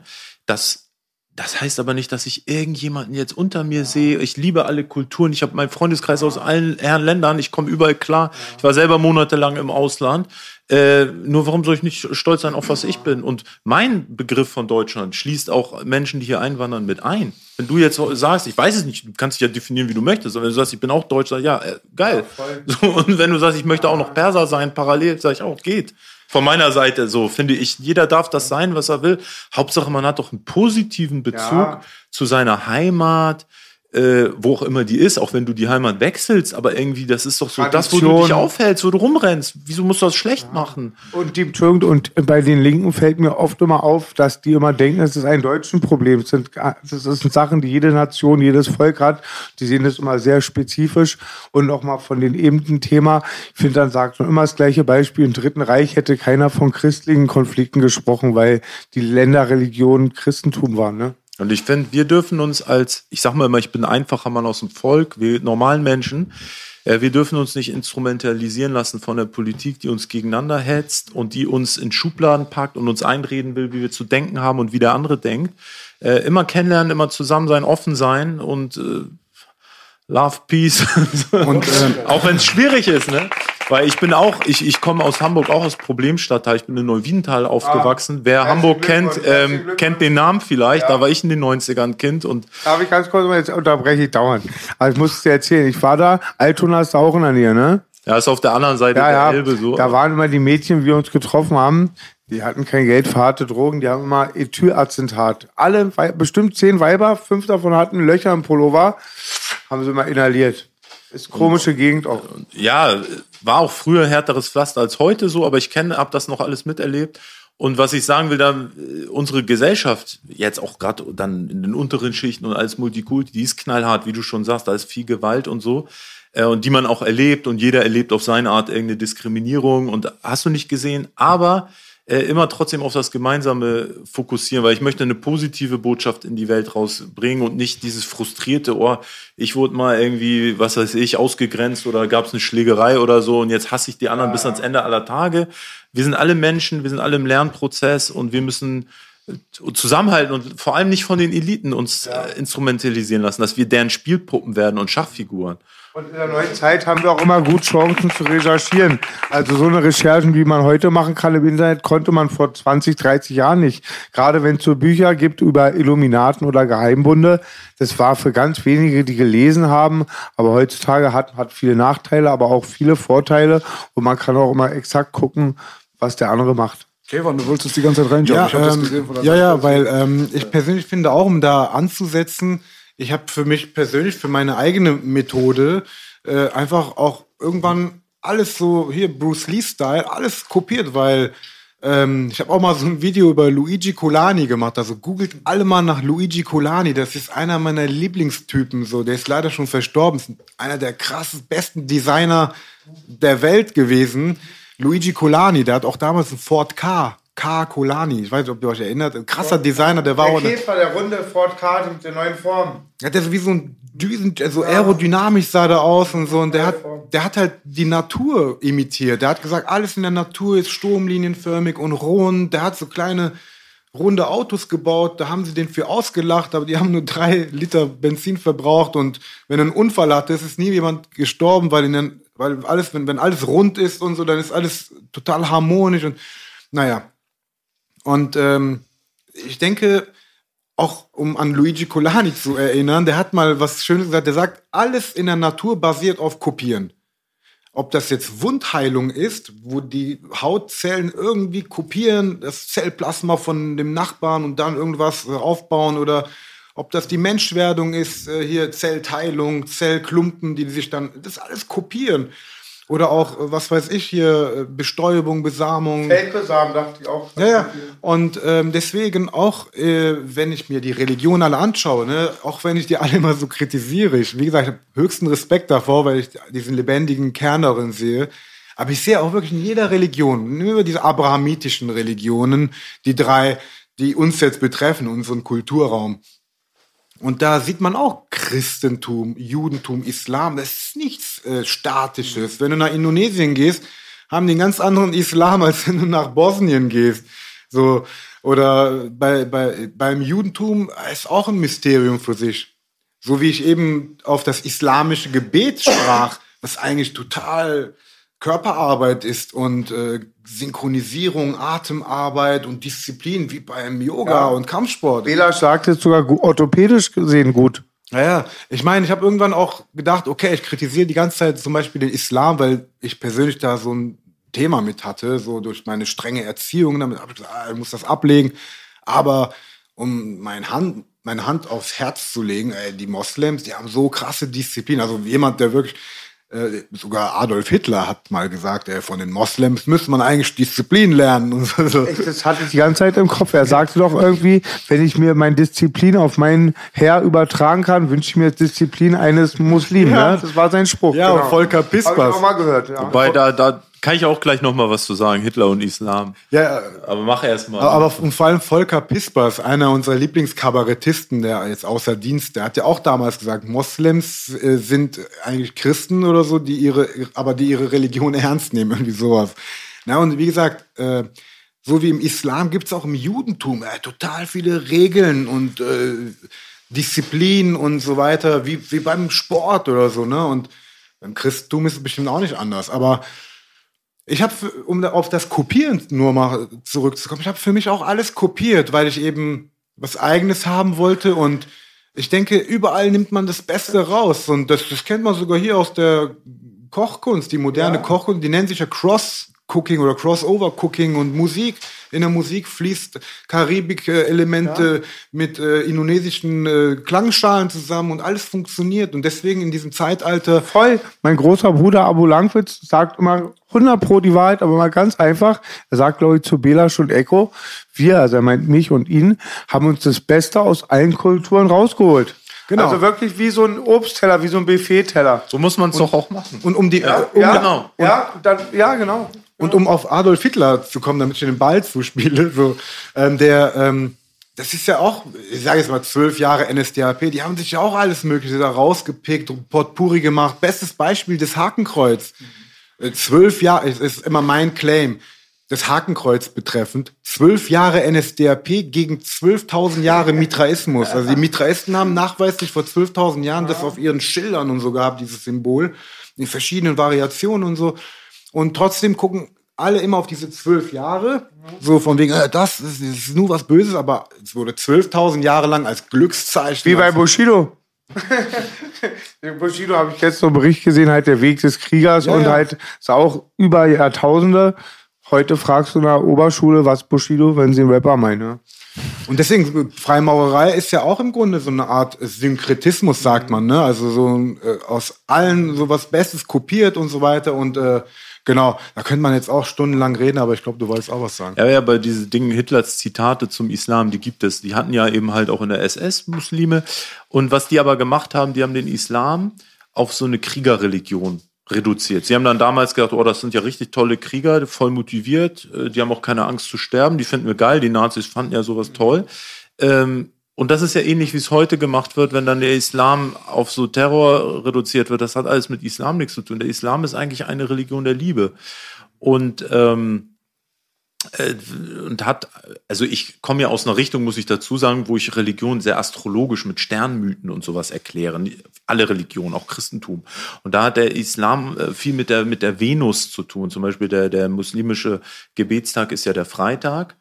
Ähm, und die Tage haben alle, sind nach Göttern benannt, alten Göttern. Und im deutschen Freitag ist Freier, die Göttin der Liebe. Und da hast du schon am Freitag ist auch der Gebetstag, wo Muslime beten. Farbe des Islam ist grün, ist, ist die Farbe der Venus. Das, das spielt da viel mit rein. Äh, die Kaaba in Mekka beispielsweise war in vorislamischer Zeit ein Heiligtum, da wurden Göttinnen verehrt. Im Prinzip ist ja ein schwarzer Würfel, wenn man so will. Und der schwarze Würfel ist ein Symbol, gibt es auch in der Freimaurerei den Würfel interessanterweise, das heißt der kubische Stein, für die Materie. Und die Materie äh, wird dort nicht verehrt, aber sie wird dort sozusagen anerkannt, dass sie dort ist. Und dann, wenn die äh, Gläubigen sich dort im Kreis drum bewegen, gibt es diesen Spruch, die Quadratur des Kreises. Das ist so ein, so ein ähm, Rätsel eigentlich aus, aus, der, aus dem Okkultismus oder aus, aus der Philosophie. Wie geht das? Äh, da wird dann die Materie aufgehoben, mhm. eben dann zu Gott. Das ist jetzt vielleicht schwer zu verstehen, das ist halt Mystik. Aber wenn man so Religionen aus solchen Blickwinkeln betrachtet, dann sind die einfach alle wunderschön. Ja. Ich kann gar kann nicht sagen, ich kann eine Religion nicht lieben. Sobald ich anfange, die ein bisschen zu verstehen, denke ich, wow, ist das toll. Total schön. Und ich habe das gesehen auch, ähm, habe da auch, bin auch konvertiert in dem Sinne, lebe nach keiner Religion, aber es ist auch wie eine gewisse Macht. Also es gibt Leuten auch Power, dieser, der Islam zum Beispiel war es direkt bei mir, es gibt Leuten auch Power Energie. Dann ist die Frage halt, wie sie die nutzen. Also ich habe das auch leider auch gesehen, dass manche dann so rumlaufen und denken, sie sind Heilige. Aber es gibt eine Kraft und wie immer, wenn einer Kraft hat, siehst du, wenn er die Macht hat, wie er sich benimmt. Du musst immer Demut haben. Demut genau. und, und Liebe, genau. wenn du einen religiösen Weg gehst. Das heißt nicht, dass ich das habe. Äh, ich bin ein Mensch voller Fehler. Nur ich habe das erkannt und dann wie man es eigentlich richtig macht oder machen müsste oder versuch, bemühe mich darum und habe das ein bisschen als Maßstab. Wenn ich merke, irgendwie bin ich gerade in Demut und Liebe, die meiste Zeit des Tages bin ich es nicht, sondern habe natürlich auch meine Konflikte oder da, aber dann weiß ich wenigstens so, ey, jetzt bist du eigentlich nicht auf dem richtigen Pfad. 3% Softie, 97% Hasspumper. Hasspumper. Hast du dicke Arme, Alter. da wirst du die Pumpe. Kevan, äh, zum Schluss noch mal ganz kurz deine Perspektive zu der Connection zwischen Iran und äh, Deutschland. Genau. Der, das, damit haben wir angefangen, damit würde ich gerne enden auch. Also notgedrungen, sage ich jetzt mal, um mich selbst zu erkennen, musste ich mich irgendwie damit beschäftigen, weil ich sowohl, weil ich hier in Deutschland aufgewachsen bin, ich bin dann irgendwie mal in eine Kneipe reingegangen, wollte Spargelsuppe, die, nächste, die Spargelsuppe in den Hals stecken geblieben, so, äh, kommt jetzt rein mit einer Machete, will uns jetzt abstechen oder so, ich dann einfach guten Tag und so. Ich habe schon immer gemerkt irgendwie so, dass ich nicht überall jetzt so wirklich so angenommen werde. Wobei ich muss wirklich sagen, ich liebe Deutschland, edle Menschen, aber wie heißt es so schön, ein umfallender Baum macht mehr Krach als ein ganzer wachsender Wald. Deswegen, ja, weil. Wenn, wenn, ja, wenn, Spruch von mir. Ja, wenn, wenn, wenn alle dich gern haben, die, die schweigen ja meistens. Die sagen ja nicht alle, ey, du bist hier willkommen. Die schweigen alle, die netten Leute. Aber wenn einer dann schreit, geh nach Hause, wo du herkommst, das verletzt einen. Und dann, wenn man da auch so ein bisschen dann so sensibel ist, fühlt man sich dann so nicht wirklich dazugehörig. Ist ja auch nicht schlimm. Ist generell so ein Identitätskonflikt, sagt man. Hat jeder irgendwie, der entwurzelt, woanders aufwächst. Dann habe ich mich dann notgedrungen mit der iranischen Kultur beschäftigt, weil ich zu Hause diese Parallelwelt hatte. Sprache, Schrift, iranisches Fernsehen, Zeitungen, iranische Sitten und Gebräuche. Und dann habe ich mich einfach jetzt da mit den beiden Themen beschäftigt. Ich hab, muss ganz ehrlich sagen, Amazonaskultur oder Mesoamerika oder Indonesien hat mich nie so wirklich interessiert. Wobei jedes Mal, wenn ich irgendwo was sehe, versuche diese drei Prozent Essenz rauszuziehen. Naja, und äh, in Bezug auf Deutschland und Iran habe ich irgendwann gemerkt, wow, ey, Moment, da gibt es zum Beispiel so Philosophen wie Hegel, ganz großer Kerl, so, der hat sich viel zum Beispiel mit Zarathustra, unserem Sartosht, dieser Lieblingsprophet der Iraner, beschäftigt. Und Hegel hat ja seine Hegelsche Dialektik unter anderem auch durch Zarathustra-Lehren da mit begründet. Also dieses, äh, dass man drei Kräfte hat in der Schöpfung und ähm, ähm, dann gibt es zum Beispiel auch Nietzsche, da haben wir aber auch schon drüber geredet, dass er jetzt nicht wirklich der Zarathustra-Fan war, aber er hat zumindest das Thema aufgeschnappt, weil damals wohl irgendwie im 19. Jahrhundert, aber auch im 18. mit der Aufklärung ganz viel so auch äh, Zarathustra noch Mode war, iranische Kultur, äh, viele Reisende nach Iran auch gegangen sind. Und äh, Rudolf Steiner, Rudolf Steiner, der meiner Meinung nach einer der letzten großen spirituellen Meister in Deutschland. Da wissen sogar Leute, die für, äh, was weiß ich, Veleda arbeiten, diese Naturkosmetikfirma, wissen teilweise nicht, dass das alles von Rudolf Steiner kommt. Also es ist auch interessant. Rudolf Steiner kennen so wenige Leute, aber der hat sich so viel mit Iran noch beschäftigt. Der hat zum Beispiel das Konzept von Ahriman reingebracht. Wann hat der gelebt? Äh, vor ungefähr 100 Jahren, ne? So. Und äh, hat auch dann diese Waldorf-Pädagogik, Stichwort Zigarrenfabrik. Waldorf war ja, glaube ich, eine Zigarrenfabrik. Also diese Waldorf-Schulen gehen auch auf Rudolf Steiner zurück. Naja, es haben sich viele Deutsche halt mit Iran beschäftigt. Das habe ich natürlich gefeiert und wollte wissen, ah, okay, was ist da los? Dann, wie gesagt, habe ich herausgefunden, hey, Moment, in Iran gibt's ja eine originäre Mystik, Religion und da habe ich auch einen direkten Zugang über die Sprache. Deswegen habe ich mich damit beschäftigt. Aber jetzt die Verbindung. Wir sprachen über die Sprache. Beispiel Gott. Das Wort Gott äh, ist verbunden mit dem iranischen Chod. Und Chod heißt ja das Selbst.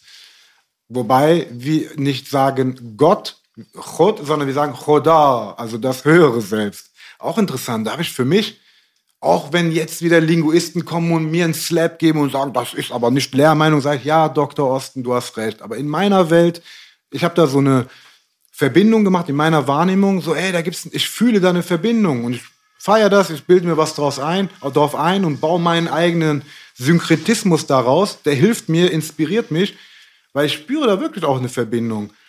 Oder eben das Wort Angst und Enge, Enge ist auch verbunden mit Angra Mainyu, dieser Gegenspieler von dem großen Baumeister Ahura Mazda im Iran. Also das sind so Begriffe, also da kommen dann auch eben ganz, also mein aktuelles Lieblingsthema Mitras, äh, auf Iranisch Meher, das ist für mich krasseste Mysterium, weil wie gesagt, sowohl Kriegerkultur wie so Samurai, Ninja, so krasse Schwert- und Schildkult, gepaart mit Barmherzigkeit und äh, bedingungsloser Liebe, also interessante Religion, Mitraismus.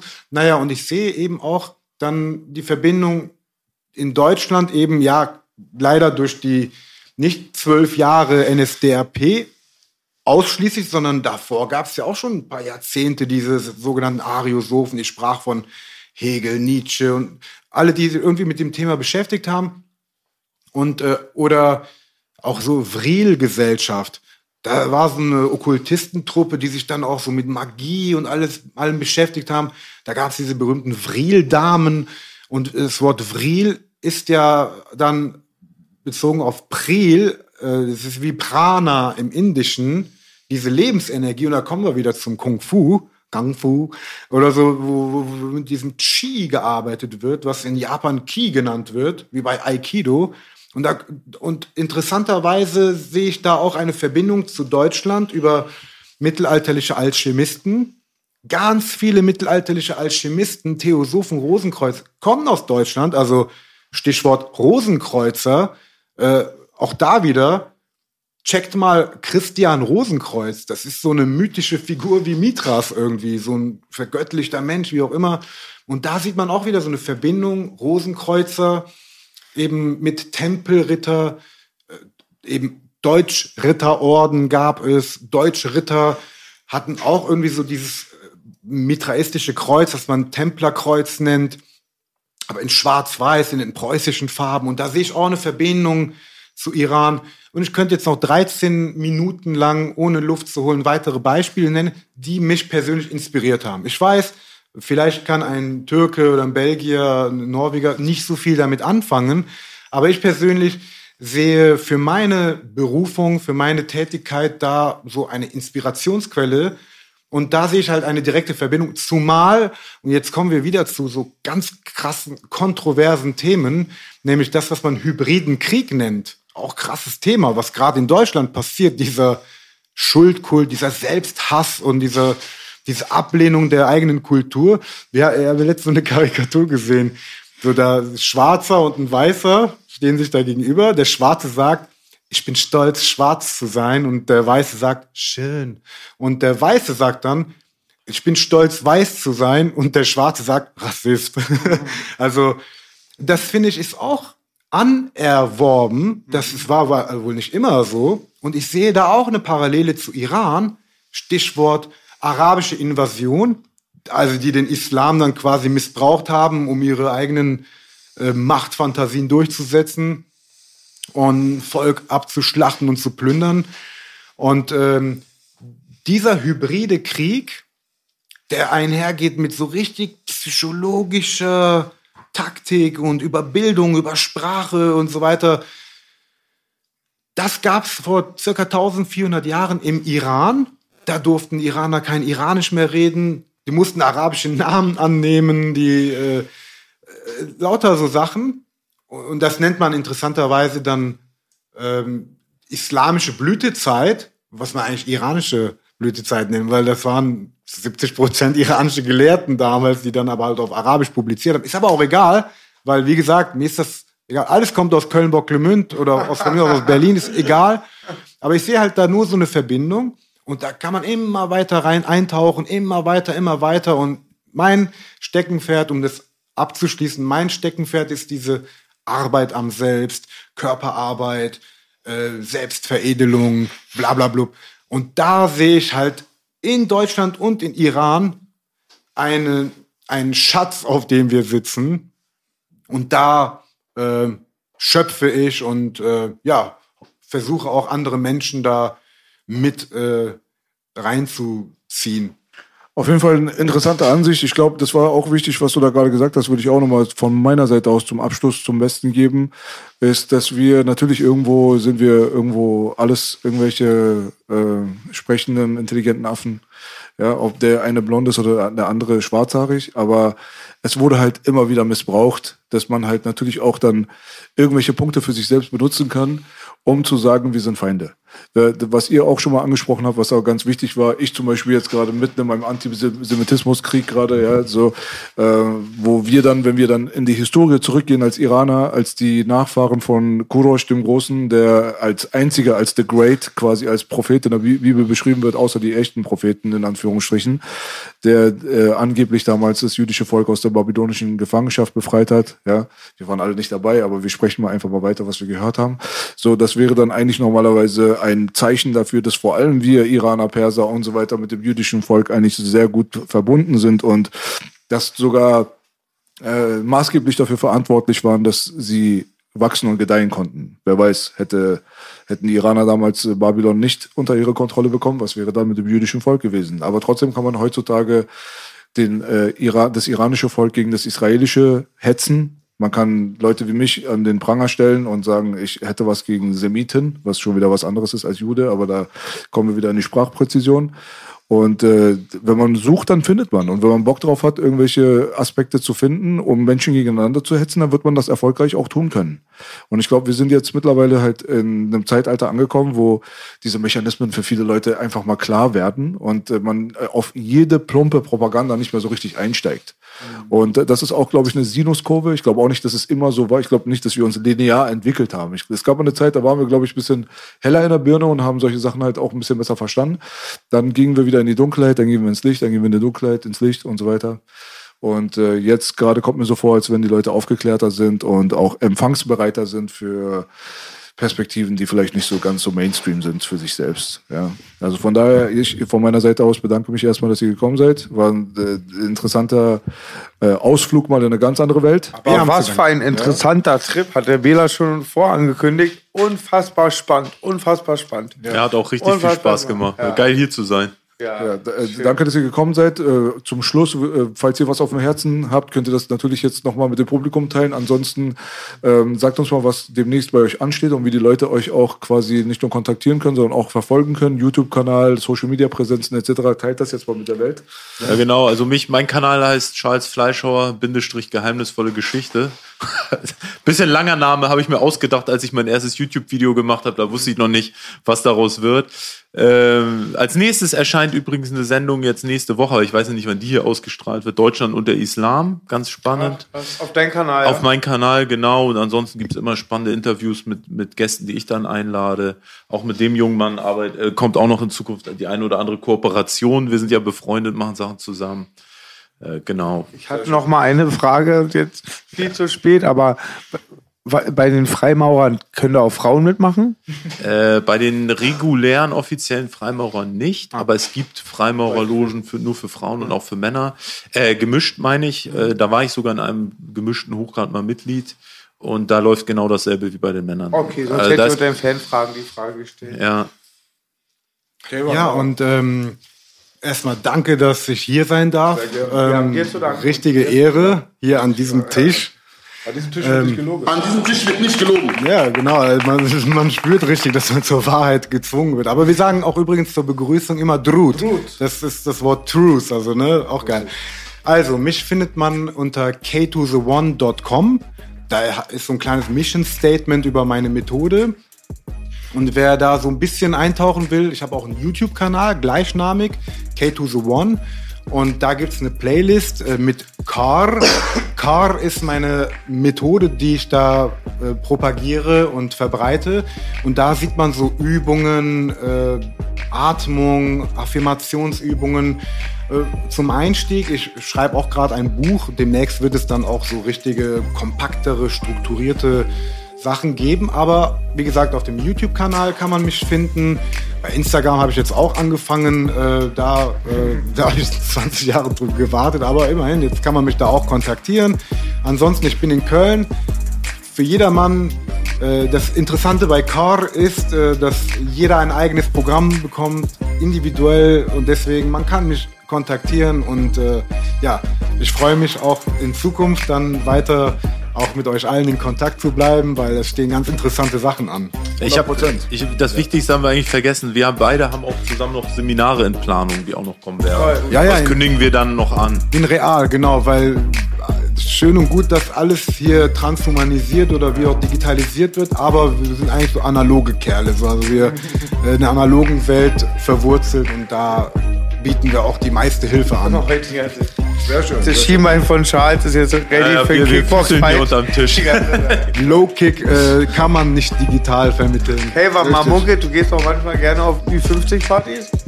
Ja, das sind halt die kaufkräftigsten Damen. Ne? Ich sage euch immer, lasst die alten Frauen in Ruhe. Auf alten Schiffen lernt man segeln. Also da bist du hier an der falschen Adresse leider. Ja, da Ja, haben sich zwei gefunden. Ne? Ne? ja, reden wir gleich weiter, wenn die Kamera aus ist. Ne? Alles klar, Leute. Äh, Ich habe gehört, der Wettermann ist uns gut gesonnen gewesen. Ja, war egal, ne? was der Wettermann sagt. Diese Show war einfach Granate, Baby. Ja, ja, einfach eine tolle Show. Das war Charles Fleischhauer und mein Bruder Käfer.